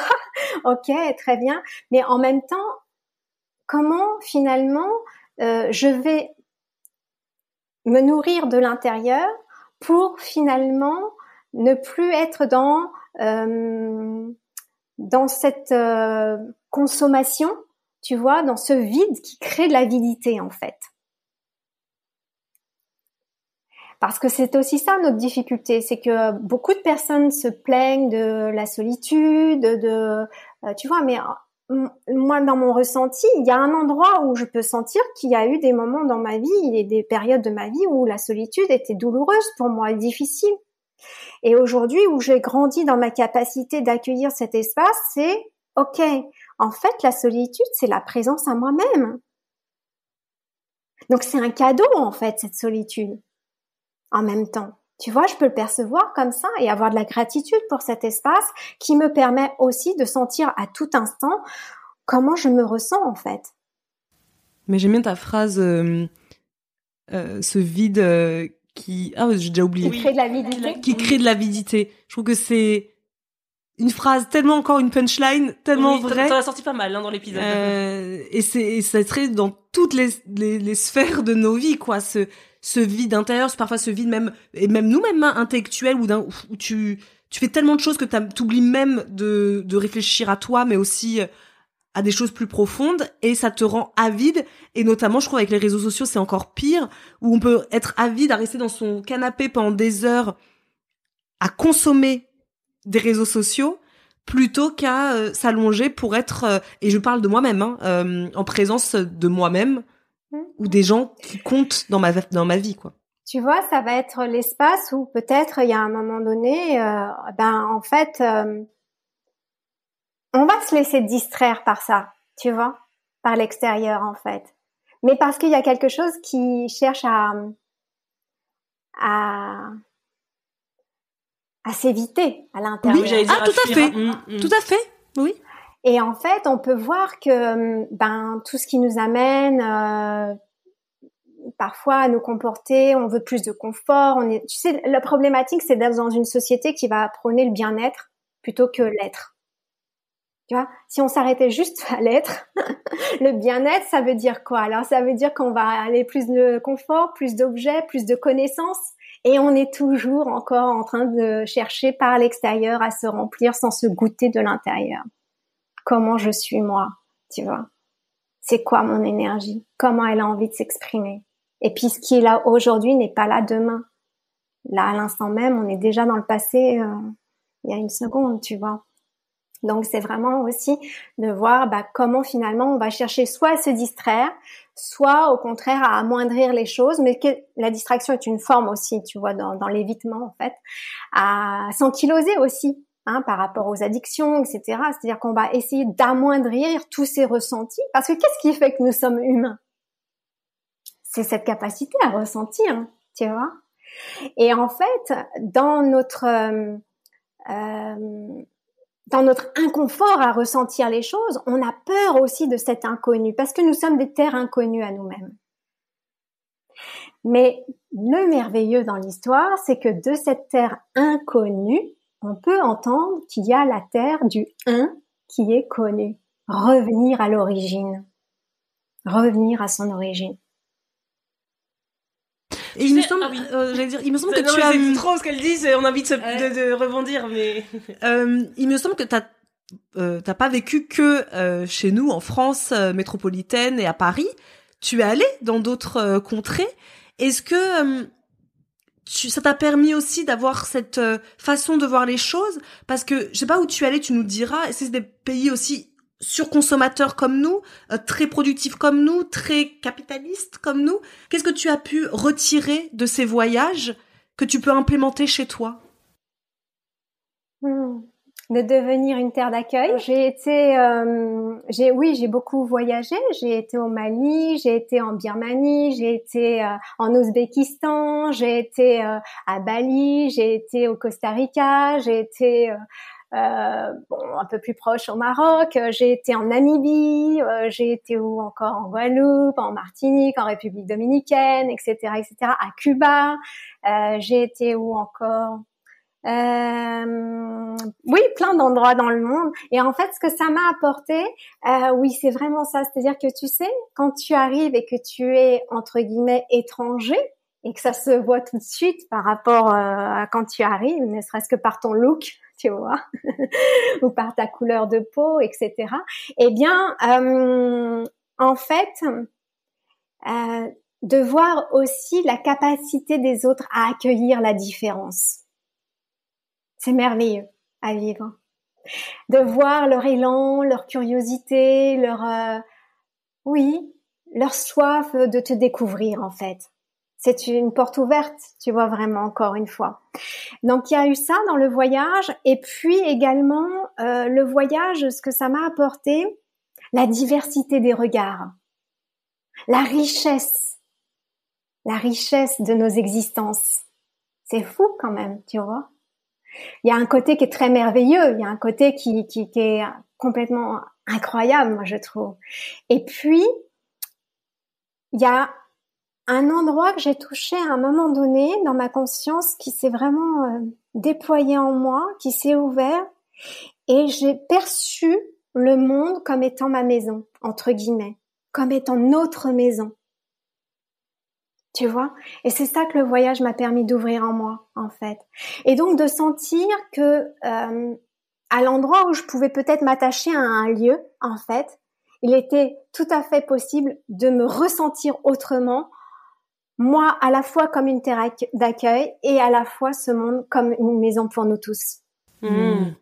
Et d'ailleurs, quand tu dis la diversité des regards, je trouve ça très intéressant ce que tu dis, parce que euh, c'est vrai que aujourd'hui, moi je le ressens beaucoup sur les réseaux sociaux parce que c'est mon métier, que c'est là où je suis au quotidien, que quand on parle comme ça avec toi, quand on va parler avec une autre, quand on va parler nous, quand on, parce que nous on est des personnes très curieuses, donc nous on s'ouvre absolument à tout. Moi, mm. il y a peu de choses qui ne, qui m'effraient, qui me, tout me, tout m'intrigue, tout m'intéresse. Je veux en savoir plus. Et je trouve ça intéressant parce que moi, je vois sur les réseaux sociaux, quand nous on va parler de quelque chose, d'un sujet, tout de suite, ça va être, parlez pas de ça.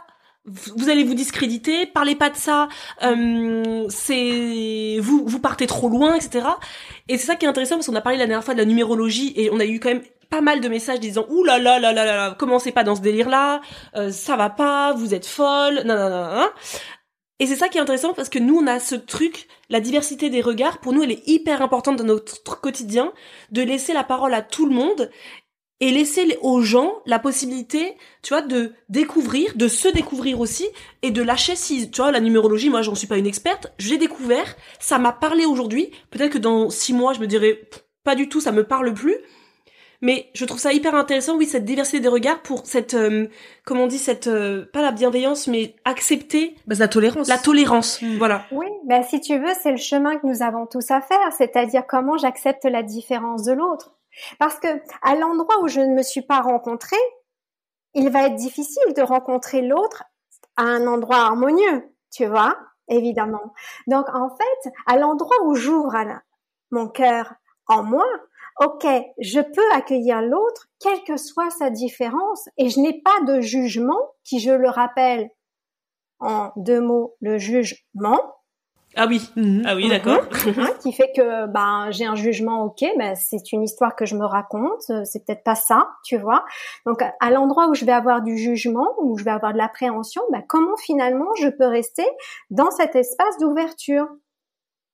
Et en fait, la rencontre avec l'autre, finalement, si je le perçois comme étant différent de moi, l'autre a un autre visage que moi-même, tu vois. Et en même temps, comment je peux accueillir son visage dans mon cœur? Quand bien même ce visage ne correspond pas à, moi, ce que je m'imagine, de ce que peut-être euh, il devrait être, euh, tu vois, toutes ces illusions que nous nous faisons sur les uns et sur les autres, en fait. Tu vois? Merci Magali. Parce que cette phrase, qui est longue, on va la prendre, on va la copier, et ce sera le message à tous les haters. Ah oui, Dès que t'as un commentaire négatif, les filles, fallait pas faire ça. Les filles, passe pas, pas ce partenariat. Les filles, pas ci, les filles, pas ça. Comment voulez-vous qu'on se rencontre dans un terrain bienveillant si on est déjà dans un espèce de... de, de... Exactement. Eh ben c'est beau, Magali. Oui, et pour autant, pour rappel, les personnes qui ont écouté notre épisode de podcast, avant nous étions méchantes et pauvres, nous avons été comme ça. Nous, nous avions, nous aurions été de très bons haters. Oui, à nous à l'époque, on aurait été de très bons haters sur les réseaux sociaux. Il n'y avait pas les réseaux sociaux ah à cette époque-là, mais alors on aurait été des haters comme ça. Parce que, ouais, ouais, en fait, si tu veux aussi, euh, j'aime bien euh, apporter cet angle de vue. Par exemple, tu vois, dans la rencontre, en fait, je suis là et puis vous êtes en face de moi, par exemple. Ben, la rencontre, c'est quoi? C'est la rencontre, c'est l'espace entre toi et moi. Tu vois? C'est ça le chemin de la rencontre, en fait. Parce que si je suis chez moi, je suis chez moi. Bon, ok, je me rencontre moi. Mais si je veux te rencontrer toi, ben il faut que je laisse de l'espace pour que je puisse moi être une terre d'accueil, c'est-à-dire un réceptacle où je ne suis pas pleine de moi, si je suis pleine déjà de euh, bah, de mes croyances, de mes concepts, de mes modes de pensée, etc. Bah comment je peux me laisser pénétrer par l'autre? Ben ça va pas être facile, hein, si c'est déjà trop plein. Deuxième phrase que je garderai et en commentaire épinglé, faudrait mettre en commentaire épinglé de toutes nos vidéos YouTube.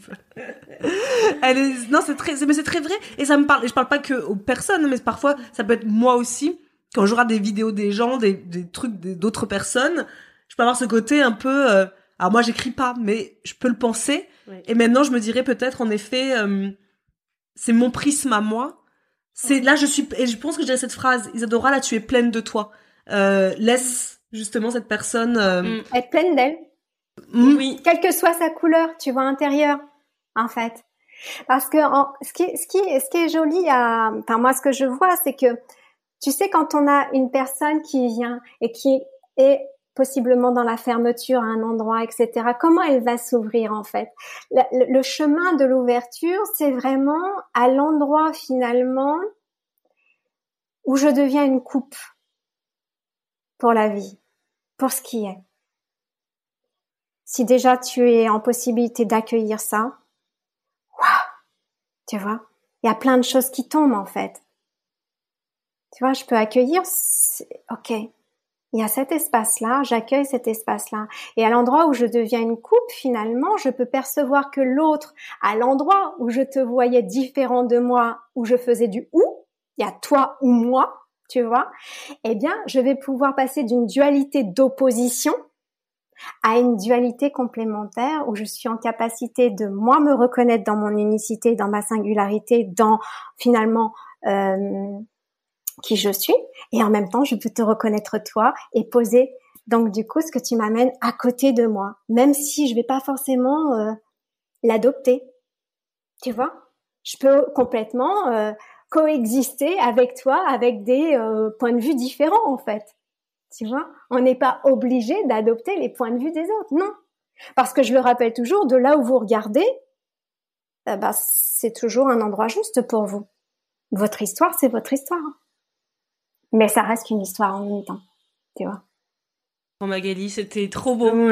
On pourrait parler des heures encore. Ah bah là, on pourrait passer des... S'il n'y avait pas un rendez-vous pro après, vous auriez eu un épisode de 3h30. C'est ça. Bon, il y aura sûrement un deuxième parce qu'il y a tellement de choses euh, à dire, mais c'est... c'est Là, j'ai l'impression que quand je vais rentrer chez moi ce soir, je me sens un petit peu plus humble que non, c'est vrai que ça, y a, ça donne un petit peu, ça remet un peu les pieds sur terre et se dire que il euh, y a pas que nous, euh, parce que on sera très souvent le nombril et je parle de moi, je parle de Marisa, mais de, de, la société de, la société. Hein. Mm. Et ça me fait penser que euh, arrête de rader toi ton petit nombril et tu peux le regarder, mais ferme les yeux un peu parce que moi je le fais jamais de me regarder à l'intérieur de moi je regarde, moi, je me regarde par rapport à comment les gens me regardent.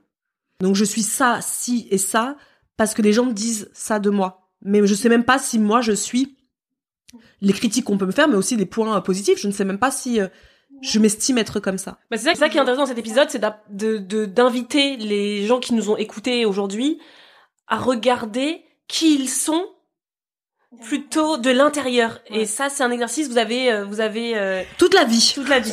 Tu vois, un petit, un petit tips pour euh, pour pour les personnes qui nous écoutent. Dès qu'on va être dans des mots qui sont avec ex devant, extérieur, tu vois, c'est qu'on est en dehors de soi. Intérieur, in, au dedans de soi. Il y a quoi comme mot qui fait ex ben, c'était par exemple euh, extériorité, extérieur, tu vas avoir euh, externalisation, tu vois, qui corrobore en même temps ce que je viens de dire. Alors moi je vais finir sur un ton juste léger et juste pour le côté un peu un peu fun parce que à la fin des épisodes de podcast j'aime toujours demander à nos invités quelle est ta une recette? Bref mais toi tu es une personne particulière puisque tu es abonné à notre plateforme Intention. Donc j'aimerais savoir, ça fait quand même plusieurs mois maintenant, j'allais dire années, non, plusieurs mois que tu es abonné à la plateforme. Est-ce que tu as une recette que tu as découverte, un truc ou que tu as testé récemment, ou même pas par rapport à la plateforme, un truc que tu as testé récemment et que tu as envie de partager Oh, est-ce que j'ose rebondir sur le chou rouge? Allez, je rebondis dessus. Écoute, je me suis euh, préparée la semaine dernière. Le chou rouge, ça faisait un petit temps que j'en avais pas acheté, et je me suis préparée du chou rouge avec euh, des pommes. Oui. en mm. cocotte, avec des raisins secs, avec euh, des noix aussi, avec un petit filet d'huile de noix. C'était divin. Ah, alors j'ai jamais testé le chou rouge cuit. Eh oui, voilà. Ah oui, d'accord. Ah, c'est intéressant. C'est ce qu'on fait dans le Nord. Euh, maman, elle mangeait ça toute son enfance en Picardie. Le chou mmh. rouge pomme cuit, euh, elle est toute Mais tu cuis aussi les pommes Oui. Alors je ne mets pas forcément au début de la cuisson, tu vois, de manière à ce qu'elles se délitent pas trop. Mais euh, bon, l'idée c'est pas de faire de la compote évidemment, sinon ça c'est un autre un autre dessert. Mais là c'est vraiment ok, je, je mets les pommes peut-être à, à 15 minutes, 10 minutes de la fin de la cuisson, tu vois, du du chou rouge et c'est vrai que c'est délicieux en fait, hein, vraiment. Ah, il faudrait que je teste. Bon là pour moi, il y en a plus chez mon producteur. Euh, là, on arrive aux températures où le chou rouge il a plus de mal à, survivre avec les chaleurs. Mais la prochaine fois, je testerai euh, une recette de chou rouge euh, cuit, jamais testé. Non, plus jamais testé. Ben ouais, tu vois, c'est aussi ça, se laisser surprendre en fait. Oui, totalement. Tu vois? Tu vois, dès qu'on est encore trop dans le vase clos de je sais, c'est comme ça, il faut que, ok, Comment je peux ramener, en fait, tous les endroits de tension et de trop plein, comment je peux ramener de l'espace et de la respiration, en fait. Merci beaucoup, Magali. Oui. Oh, ça a été un grand bonheur. C'était vraiment euh, oui. incroyable. oui, ça va nous faire, euh, ça va nous faire cogiter. C'est bien parce qu'on est lundi. Donc comme ça, voilà, on va être apaisé toute la semaine. C'est super de commencer de faire les, eh ben, épisodes le lundi. et, nos auditeurs, eux, vont l'avoir le vendredi, encore de mieux. quoi bien commencer le week-end. Alors c'est vachement chouette en même temps, je vais vous le nommer, je sais pas si vous avez une petite minute encore, parce que le lundi c'est le jour de qui correspond à la lune. Et donc on est plus dans un normalement on est tourné vers soi, tu vois, vers l'intérieur, vers l'introspection. Tu vois? Un autre mot en un, in, introspection. D'accord. Et euh, le vendredi, c'est un jour qui est dédié à Vénus, qui est un jour euh, plus festif où on va aller un peu dans la distraction, mais aussi peut-être dans les loisirs, dans le plaisir. Euh, tu vois, il y a ce côté comme ça qui danse avec la vie. Alors que le lundi, c'est plus un côté je reviens en moi, tu vois. En ce que tu es en train de nous dire, c'est que nos épisodes de podcast devraient sortir le lundi. non, pas forcément parce qu'ils s'offrent au monde, si tu veux. Alors si vraiment on était dans quelque chose qui cherchait à, plus ou moins coller un petit peu à l'énergie des planètes, on, on serait peut-être plutôt autour du mercredi qui est la journée en fait dédiée à la communication. Ah, merci Magali. Bah, alors le lundi, je mets que maintenant que c'est une journée off, Marisa. D'accord. Je ne travaillerai plus lundi. Et d'ailleurs, toutes les entreprises devraient faire en sorte que le lundi soit un jour un peu plus euh, lent que euh, les autres jours de la semaine. Mais d'ailleurs, c'est pour ça que beaucoup d'entrepreneurs s'offrent le lundi. Ils disent mm. souvent le lundi, c'est mon jour vraiment de, de calme. Mm. Et il n'y a pas de visio, il n'y a pas de rendez-vous, tout ça. Souvent, les entrepreneurs, j'entends dire ça sur. Euh, ouais, naturellement, qui vont vers le lundi parce que même dans la création de contenu, tu vois, parce qu'il y a quelque chose qui se pose en fait, qui est pas dans une cadence. Et c'est toujours intéressant dans nos, nos vies qui sont très euh, agitées entre guillemets, et eh bien de voir aussi comment je respecte mon rythme, comment je connais mon rythme, tu vois. C'est important aussi de pouvoir respecter ça et parce que c'est pas la société qui le respecte de toute oui, façon. Oui, oui, mm. ouais. ouais. Donc grâce à Magali, nos épisodes désormais sortiront tous les mercredis. c'est intéressant parce qu'en fait, du coup, ça nous ramène dans, ok, à l'endroit où je communique depuis l'espace du cœur, comment ma parole est habitée, en fait. Après, tu verras, on parle beaucoup moins, en définitive. On a moins de besoins, on parle beaucoup moins. Tu vois, il y a moins quelque chose qui, qui a besoin de se déverser comme ça. Ça se fera plus de podcast après. ah non, non. Ah, c'est un si bel espace, tu vois. Justement, c'est important, les, notre podcast, pour donner cette diversité, tu vois, oui. de, de paroles et de... C'est important. Oui. Mm, mm, mm. Oui, moi je vous remercie vraiment euh, vivement de pouvoir euh, avoir été là aujourd'hui auprès de vous. Ça a été vraiment non seulement un grand bonheur, mais aussi un vrai délice parce que vous savez à quel point je vous apprécie et comment j'ai aussi beaucoup de tendresse pour vous, pour votre famille. Comme Marisa m'a appelé, j'ai dit l'impression qu'on c'est un peu de la famille parce qu'on connaît le papa, la maman, les enfants. Et moi, je vous ai vu aussi grandir dans ces espaces-là. Et, euh, et c'est merveilleux. Merci, Merci beaucoup. Magali. Merci à toi. Merci à toi d'avoir accepté. Merci à toi pour tes bons mots pour nous, mais également pour les auditeurs qui sont là. Et si c'est très précieux. Et si des personnes sont intéressées parce que Magali, son discours vous a plu et tout, on mettra le lien aussi de son site euh, mm. dans la description euh, de cet épisode. Oui, avec plaisir. Vous êtes les bienvenus. Eh bien, bonne écoute et on se dit à très bientôt. À plus. À plus. Portez-vous bien. Beaucoup de joie vers vous.